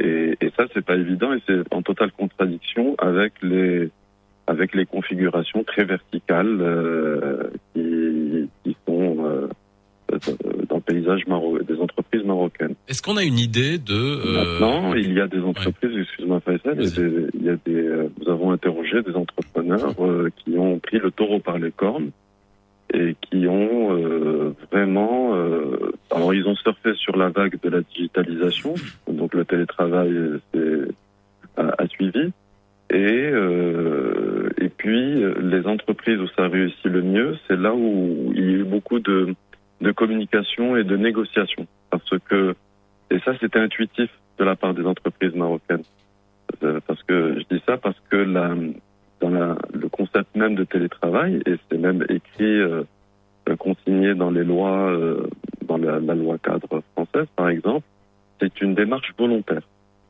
et voulue. Donc, euh, ça ne doit pas être imposé. Qui s'est passé au Maroc, effectivement, c'est que euh, c'est tombé dessus, on euh, c'est tombé comme ça euh, du jour au lendemain, et donc il y a eu un peu de bah, de, de bricolage, de tâtonnement, d'expérimentation, euh, jusqu'à stabiliser une certaine formule. Parfois, euh, sans, négo- sans négociation préalable, euh, sans préparation préalable. Alors bien sûr, il y a effectivement, comme disait GN, le problème du matériel, enfin, pardon, plutôt le, la personne qui a appelé au téléphone, le problème du matériel, euh, etc. Donc euh, ça, c'est une logique organisationnelle qui, qui peut poser problème.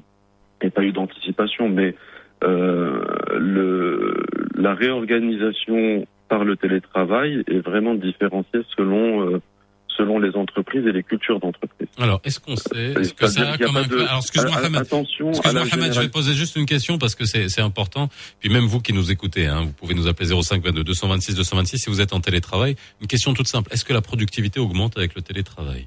Alors, euh, et ça, c'est c'est une vraie question. Un, la Ah, productivité. Et deux, aussi, euh, euh, il y a beaucoup de gens qui témoignent. Encore une fois, on n'a pas d'études. Moi, je suis, en je suis sur un, un- je suis sur un site, je suis en train de voir euh, une étude qui a été faite avant le Covid. C'est pour ça que c'est intéressant aussi de, le télétravail. Euh, le, la, la France était le parent pauvre du télétravail en Europe. Faut le savoir, hein. Euh, alors qu'en Europe, déjà avant le Covid, le taux de télétravail c'était 20% en moyenne. Tout à fait. 20% en moyenne déjà en, en, en, en Europe, avec Et la France mauvais élève. 40% aux- aux États-Unis. 40% euh, aux États-Unis. Donc on, on- voilà, on, on, s'est- on s'est déjà habitué très tôt à ça. Et puis on s'est rendu compte. J'ai, je suis allé parcourir certaines études dans différents pays, euh, Italie, États-Unis, euh, certains pays d'Europe, etc. il y a certains Ouais. pays où on délègue euh, euh, chez le privé la production industrielle. Hein. Par exemple, il y a, il y, a, il y, a des, il y a des villes où, par exemple, des, des, des, des villes comme Vigevano, qui est une des capitales de la chaussure, par exemple, hein, eh ben il y a, il y a plein de plein de dames qui à la maison, elles reçoivent le matin, elles reçoivent les euh, les, les, les chaussures à coudre, etc. Et le soir, elles, il- il- elles les renvoient, tu vois. Elles, elles travaillent à la maison, elles restent à la maison. Et Lino, les premières tra- télétravail, les premiers télétravailleurs sont des tra- télétravailleuses. Ouais, télétravailleuses, voilà. anglaises. Voilà. D'accord. Ouais, ouais, ouais. Qui travaillaient à la maison, justement, c'est vrai. Ouais, Lors de la révolution industrielle, avec les premiers, les, euh, les industries cotonnières, etc. Alors ma question Textile. c'est est-ce qu'il y a plus de productivité euh, euh, avec le euh, avec le télétravail, ce qui remettrait en question totalement le management qu'on a chez nous à la marocaine sans généraliser, mais c'est-à-dire non, il faut que ça soit là, il faut il faut que les, les heures, euh, faut pointer, il faut truc, etc. Alors que parfois il y a des gens qui vont à leur rythme Alors, qui euh, moi, ils travaillent au oui. projet. Attends, je passe la parole à GN, après je te passe la parole. Alors, euh, selon mon opinion, oui. Euh, nous, nous devons avoir plus de résultats et euh, plus d'équilibre euh, vie privée et, et vie professionnelle pour euh, pour l'employé. Euh, cependant, justement, cette résistance dont, dont, dont nous parlons depuis tout à l'heure euh, et dont parle Hamed chez les managers, mais aussi bien chez les employés, chez les collaborateurs qui ont du mal avec ce, ce nouveau système, qui ont, qui ont d'autres contraintes à la maison, puisque nous avons des, des mamans qui doivent gérer leurs enfants, euh, les tâches ménagères, nous avons euh, des soucis d'infrastructure ou des, des soucis euh, de connexion, de que des matériel. mamans qui doivent gérer leur enfant. Et des papas aussi. Parce que c'est souvent le cas, en fait, euh, dans l'émission, dans la réalité. Oui, oui, il y a des papas. Également, euh, il y a d'autres d'autres J'en ai marre de cette imprévus. discrimination. Non mais je le dis. Tu veux un mouchoir? Non, je suis pas un bouchoir, je suis très sérieux. Hein, un oui ou non? Lino, bien sûr. Bon, voilà. Pas que... Non mais elle en rigole, mais, je- Mais oui, non, mais je suis très sérieux quand je dis ça. Euh, nous avons d'autres types d'interruptions en fait qui dérangent le collaborateur. On peut très bien être en visioconférence et avoir quelqu'un qui fera la pa- euh, qui frappe à la Ah oui. porte, Ah oui. un vendeur ambulant, le bruit, euh, Ouais. les soucis. Donc Ouais, le gamin qui dit Papa, c'est qui le monsieur Voilà. Il est moche C'est son boss. c'est son boss. C'est bon ça. C'est arrivé au Danemark, je crois, ou un truc comme ça. Oh, pas qu'au Danemark, c'est arrivé partout. Non, mais ça fait du buzz sur euh, Instagram, je sais pas quoi. Quoi sur, un- Donc, sur un en- réseau. Encore une fois, pour toute conduite du changement, s'il n'y a pas de relation de confiance, s'il n'y a pas un système, un cadre, donc que, que ce soit un cadre réglementaire ou légal, déjà qui régisse le, le détail du télétravail, parce que nous nous n'en n'avons pas jusque-là euh, au Maroc. Nous avons, c'est une alternative aujourd'hui, mais déjà il faut ce cadre qui régisse en fait ce rapport employé-employeur, et ensuite il faut cette communication euh, gagnante euh, des deux côtés qui permettent de lever les résistances. Les résistances dont on parle depuis tout à l'heure, c'est par exemple cette peur de perdre le contrôle. Mais pourquoi nous avons peur de perdre le contrôle? Ça veut dire que nous n'avons pas au préalable coaché notre collaborateur et, euh, et, et, et pratiqué le management délégatif avant cette situation Ouais, inédite. mais ça, c'est tout un, tout ce qu'on est en train de dire là. C'est- Alors- c'est, c'est, comment te dire euh, Excuse-moi, c'est Mhm. pas, c'est pas du langage de consultant, mais c'est, tu vois ce que je veux dire C'est ok, c'est toute la. Alors, il y a des entreprises qui sont totalement là-dedans euh, aujourd'hui. Mais au aujourd'hui, nous n'avons pas le choix. hein. Ouais, non, mais Nous le mettons en place on a- très très on a- très vite. Moi, j'avais- j'avais j'avais une question à tous les deux, euh, Gian et Lino. Hamad. Euh, quelles sont les spécialités ou, ou, ou les secteurs qu'on qu'on peut le, le, euh, le, le, mieux déléguer, hein, c'est-à-dire sans, sans, sans trop de problèmes, étant donné que les, les boss ils aiment bien concentrer hein, tout hein, euh, chez eux. Euh, je sais pas, par exemple, le, le commercial, c'est facile parce que tu dis bon, ton commercial il va- il reste chez lui, il a ses, ses, ses contacts, ses téléphones, il contacte. Bah, et, déjà, hein. un commercial qui reste euh, au Oui. bureau, euh, Oui. je vois pas. Moi, je dirais les, les activités où il y a euh, du management par objectif. Oui. Voilà, parce que, euh, par exemple, le commercial, bah, il est responsable de lui-même. Il faut qu'il fasse du chiffre. Ouais, il faut voilà. qu'il fasse du chiffre. Mm. Il a son objectif. Après. Euh, Donc là, là, il y a aucun problème. Qu'il travaille une heure ou deux heures ou dix heures, c'est son problème. S'il veut appeler entre midi deux heures ou à 8 heures du soir, Tout à fait. lui, voilà. Tout à fait. Alors justement, et les autres? L'administratif, tout ça. euh, Eh ben, euh, on- pour une fois, le, le, le public est en avance sur le privé. En tout cas, il y a la, la première, le premier texte qui a régi l'activité du télétravail, c'était une circulaire qui est sortie en mars dernier, en avril. Ouais, mais Euh, attends, pour, euh, euh, Ahmed, tu mais fais, bon, tu fais comment cadre, Ouais, mais euh, si tu as besoin d'un certificat de, je sais pas, un, un, un acte de Ah naissance, ben, comment ça, tu c'est fais? un autre problème. Ah c'est oui, mais- télétravail, c'est c'est la, c'est la digitalisation, la numérisation Ah. de, de l'administration publique.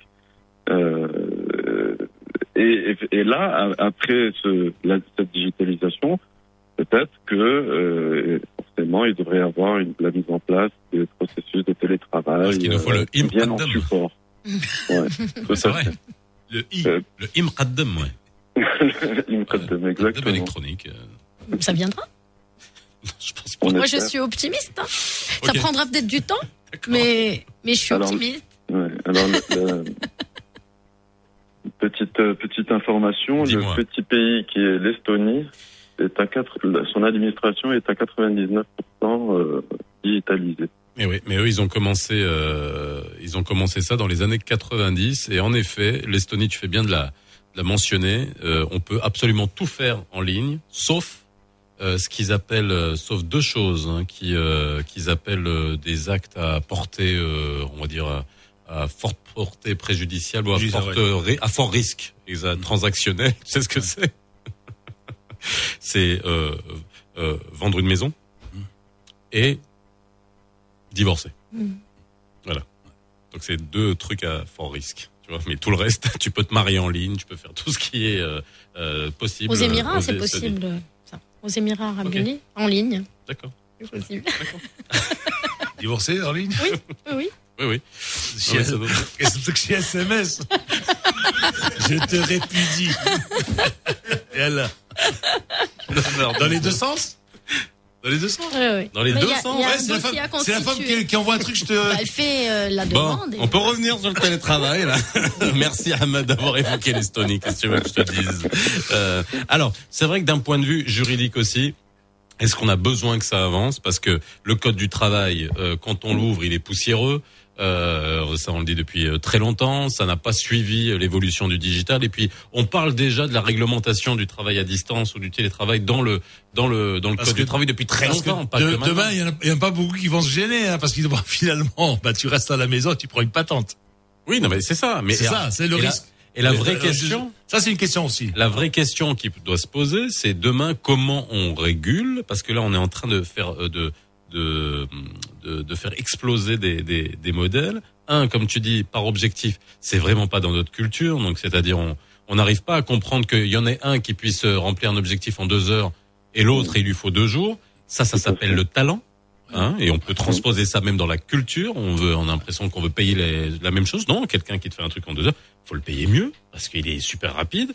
Euh, et, et deux, euh, comment on va évaluer quelqu'un qui est chez soi et qui, euh, est-ce que c'est quoi? C'est juste par les heures de connexion? Ah, Il se connecte à 8 heures. Parce qu'on peut très bien faire pointer hein, euh, en ligne 8h45, euh, midi. Ah oui, sur, quoi on va se il baser? achète un- autre ordi pour regarder Netflix. Ouais, ouais, c'est- exact. Alors, mais il y a certaines entreprises, oui, qui pointent, hein, Ils- on- Ouais. puisque nous sommes encore en fait en management vertical, euh, mais ce n'est pas la, ce n'est pas la solution. Il dit au boss, coucou, je suis là, vous voyez, euh, C'est ça. je suis, je Ce n'est là. pas euh, justement la solution pour avoir les meilleurs résultats Ouais. ou pour euh, être efficient. Encore une fois, euh, nous ne pouvons pas, même au Maroc aujourd'hui, même en absence de texte de loi vraiment détaillé, obliger un salarié euh, à être en télétravail. Il faut que ce soit d'un commun accord. Euh, maintenant, il est du devoir de l'employeur de demander des comptes aussi, de demander les résultats par rapport en fait à la fonction donnée.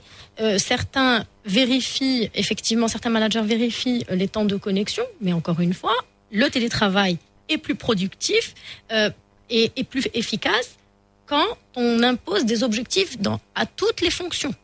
C'est-à-dire soit des objectifs de temps, soit des objectifs de résultats euh, concrets, comme par exemple les fonctions commerciales. Mais une assistante, on peut également imposer en fait ou, ou euh, mettre en place avec elle des objectifs chiffrés. Donc euh, normalement, on est plus productif en télétravail lorsque on impose cette communication. Encore une fois, gagnant-gagnant. Est-ce que ça dépend aussi de la génération? Alors on parle souvent des générations X, Y. Je sais même plus si on est sur les mêmes euh, sur la même vocable aujourd'hui parce que ça va tellement vite que. Mais euh, entre une entreprise qui a une moyenne d'âge de des salariés de 28-29 ans et une entreprise où tu vas avoir des des euh, des, des, des gens qui ont euh, euh, 60 ans, enfin après à l'approche Proche de, de la de- de la retraite. Euh, nous on connaît pas la retraite. Toi tu connais pas la retraite. Tu l'as jamais connue. Non mais c'est ça c'est un autre problème. C'est pas un problème, c'est un autre euh, sujet euh, dont on pourra parler. Euh, mais le voilà le et puis l'âge du manager aussi parce que euh, j'imagine qu'avec des, des gens qui ont des salariés qui ont 28 29 ans pour eux c'est même ça serait même quasiment normal d'être en télétravail sur des fonctions où euh, voilà on peut on peut tout faire avec un ordinateur et et là aujourd'hui on a cette, cette, euh, on le sent au sein des entreprises marocaines? Complètement. Euh, c'est ce qu'on appelle, nous, dans la conduite du changement, la résistance. Mais Ouais. attention, on n'associe pas forcément la résistance à l'âge euh, de, du collaborateur. Parce que nous pouvons avoir quelqu'un de 60 ans qui est au contraire motivé à apprendre, motivé à sauver ce bateau, puisqu'on est tous dans le même bateau quand on est en entreprise. Il cherche à sauver son emploi. Donc, euh, qui va s'y mettre très, très rapidement et qui va être peut-être mobilisateur. Il y en a peu. Euh, mais nous avons ça. Euh, et nous pouvons avoir quelqu'un de plus jeune qui va être au contraire plus résistant et qui va pas euh, s'y mettre tout de suite. En fait, la, la, la, la différence se fait euh, à la discipline. Euh, le télétravail sans C'est pas une question d'âge. c'est pas une question d'âge, c'est c'est une question d'autonomie, une question de, de de compétences, donc de motivation et de compétences, parce que je peux être motivé à à télétravailler, mais si je sais pas utiliser l'outil informatique, si je sais pas utiliser les applications, et si j'ai un problème, euh, voilà, donc euh, ben, c'est c'est une c'est un blocage. Non mais ouais c'est un blocage. Mais si on sait pas utiliser ça en 2020 c'est qu'il y a- il y, a un problème. Non mais il y a un problème. Hein? Il y a un Ouais. problème, Ah, effectivement.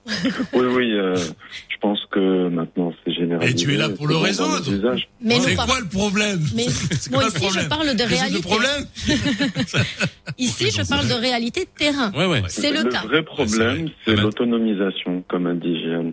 C'est le- C'est l'autodiscipline et la relation qu'on entretient avec euh, le reste de l'équipe et, et de l'entreprise de manière générale, les top managers, etc. C'est une question de culture euh, managériale, culture d'entreprise. Euh, Tout à l'heure, Faisal, tu parlais de productivité, tu avais posé la question, est-ce que ça augmente la productivité? Pour moi, et, et c'est ce qu'on a recensé dans notre étude en tout cas, c'est oui, oui, mais euh, oui, parce que euh, alors oui, alors déjà les fonctions, les, les, les, les, les- les tâches qui sont de conception, de, de rédaction, euh, tout ce qu'on appelle l'exploration, euh, se prête beaucoup mieux au télétravail Bah oui, mais ça que des fonctions d'exécution. Donc les longtemps. consultants, par exemple, euh, les chercheurs, comme moi, euh, ou Mais un les consultants, les consultants, préparer- ils vendent du vent de toute façon, donc euh, ils l'ont toujours Ouais, voilà. Eh, Ahmed, je vais, je vais, te- je vais te rappeler le, le slogan d'une grande, une grande boîte de communication dans les années 70. Il Ouais. disait, certes, nous vendons du vent, mais c'est le vent qui gonflera la voile de votre bateau. Exact. Heureusement que Lino est là. Hein Isaac Chef. Rire. Bon, et C'est vrai. Et j'ai- j'ai en tête ce, ce bateau avec cette voile. Et le slogan, c'était ça. En vent du vent, oui, mais voilà qui choisis ton camp, rouge ou vert, tout de suite. Tout de suite, Non, non, non. tout de suite. Non, non, non. Dis-lui, il ou Je face. prends toujours, les consultants prennent toujours leur temps. Ah, tu vois, ça, ça, c'est. Et ça, c'est si une demain réponse de Nassiri consultant. là, il, il appelle, ou, bien- ou bien, ou bien si, justement, si, si on Tu appelle. peux même pas imaginer l'implication Eh oui, que ça peut eh avoir. oui. Je peux même pas Eh oui. imaginer. 9h26, merci d'avoir été avec nous. Merci Hamad euh, d'avoir été avec nous euh, ce matin. Merci euh, JN. Merci je vais, encore à Je vais vous. aller te laisser consulter Oui, hein, merci. pour le reste de la journée en télétravail. Je vous souhaite euh, tu les as tués là. quoi? Franchement, invites deux consultants, tu leur Non, dis, non, il est chercheur. vous est- chercheur. Bon, un chercheur. Comme moi. une, une faisace de vent. Et- Voilà, en fait, on, on fait, on fait pas on, brasse Oui, tous bien du sûr. vent. hein. On brasse tous du vent. 9h26, Ouais. merci d'avoir été avec nous. Euh, bah écoute, bonne fête, hein Oui. Demain, et puis demain, on vous propose les meilleurs moments de Radio Mars, hein, demain matin et vendredi euh, matin, un best-of conçu juste pour vous, pour que vous puissiez redécouvrir les meilleurs moments. Merci à toute l'équipe du nouveau Mars Attack, Absaman Nabila, Badr, Rizlan Sazé, la rédaction, Franck Mathieu, aux commandes Yousra pour les infos. Merci à tous et on se retrouve très bientôt. Le nouveau Mars Attack. 7h30, 9h30 avec Lino Baco et Faisal Tadlaoui.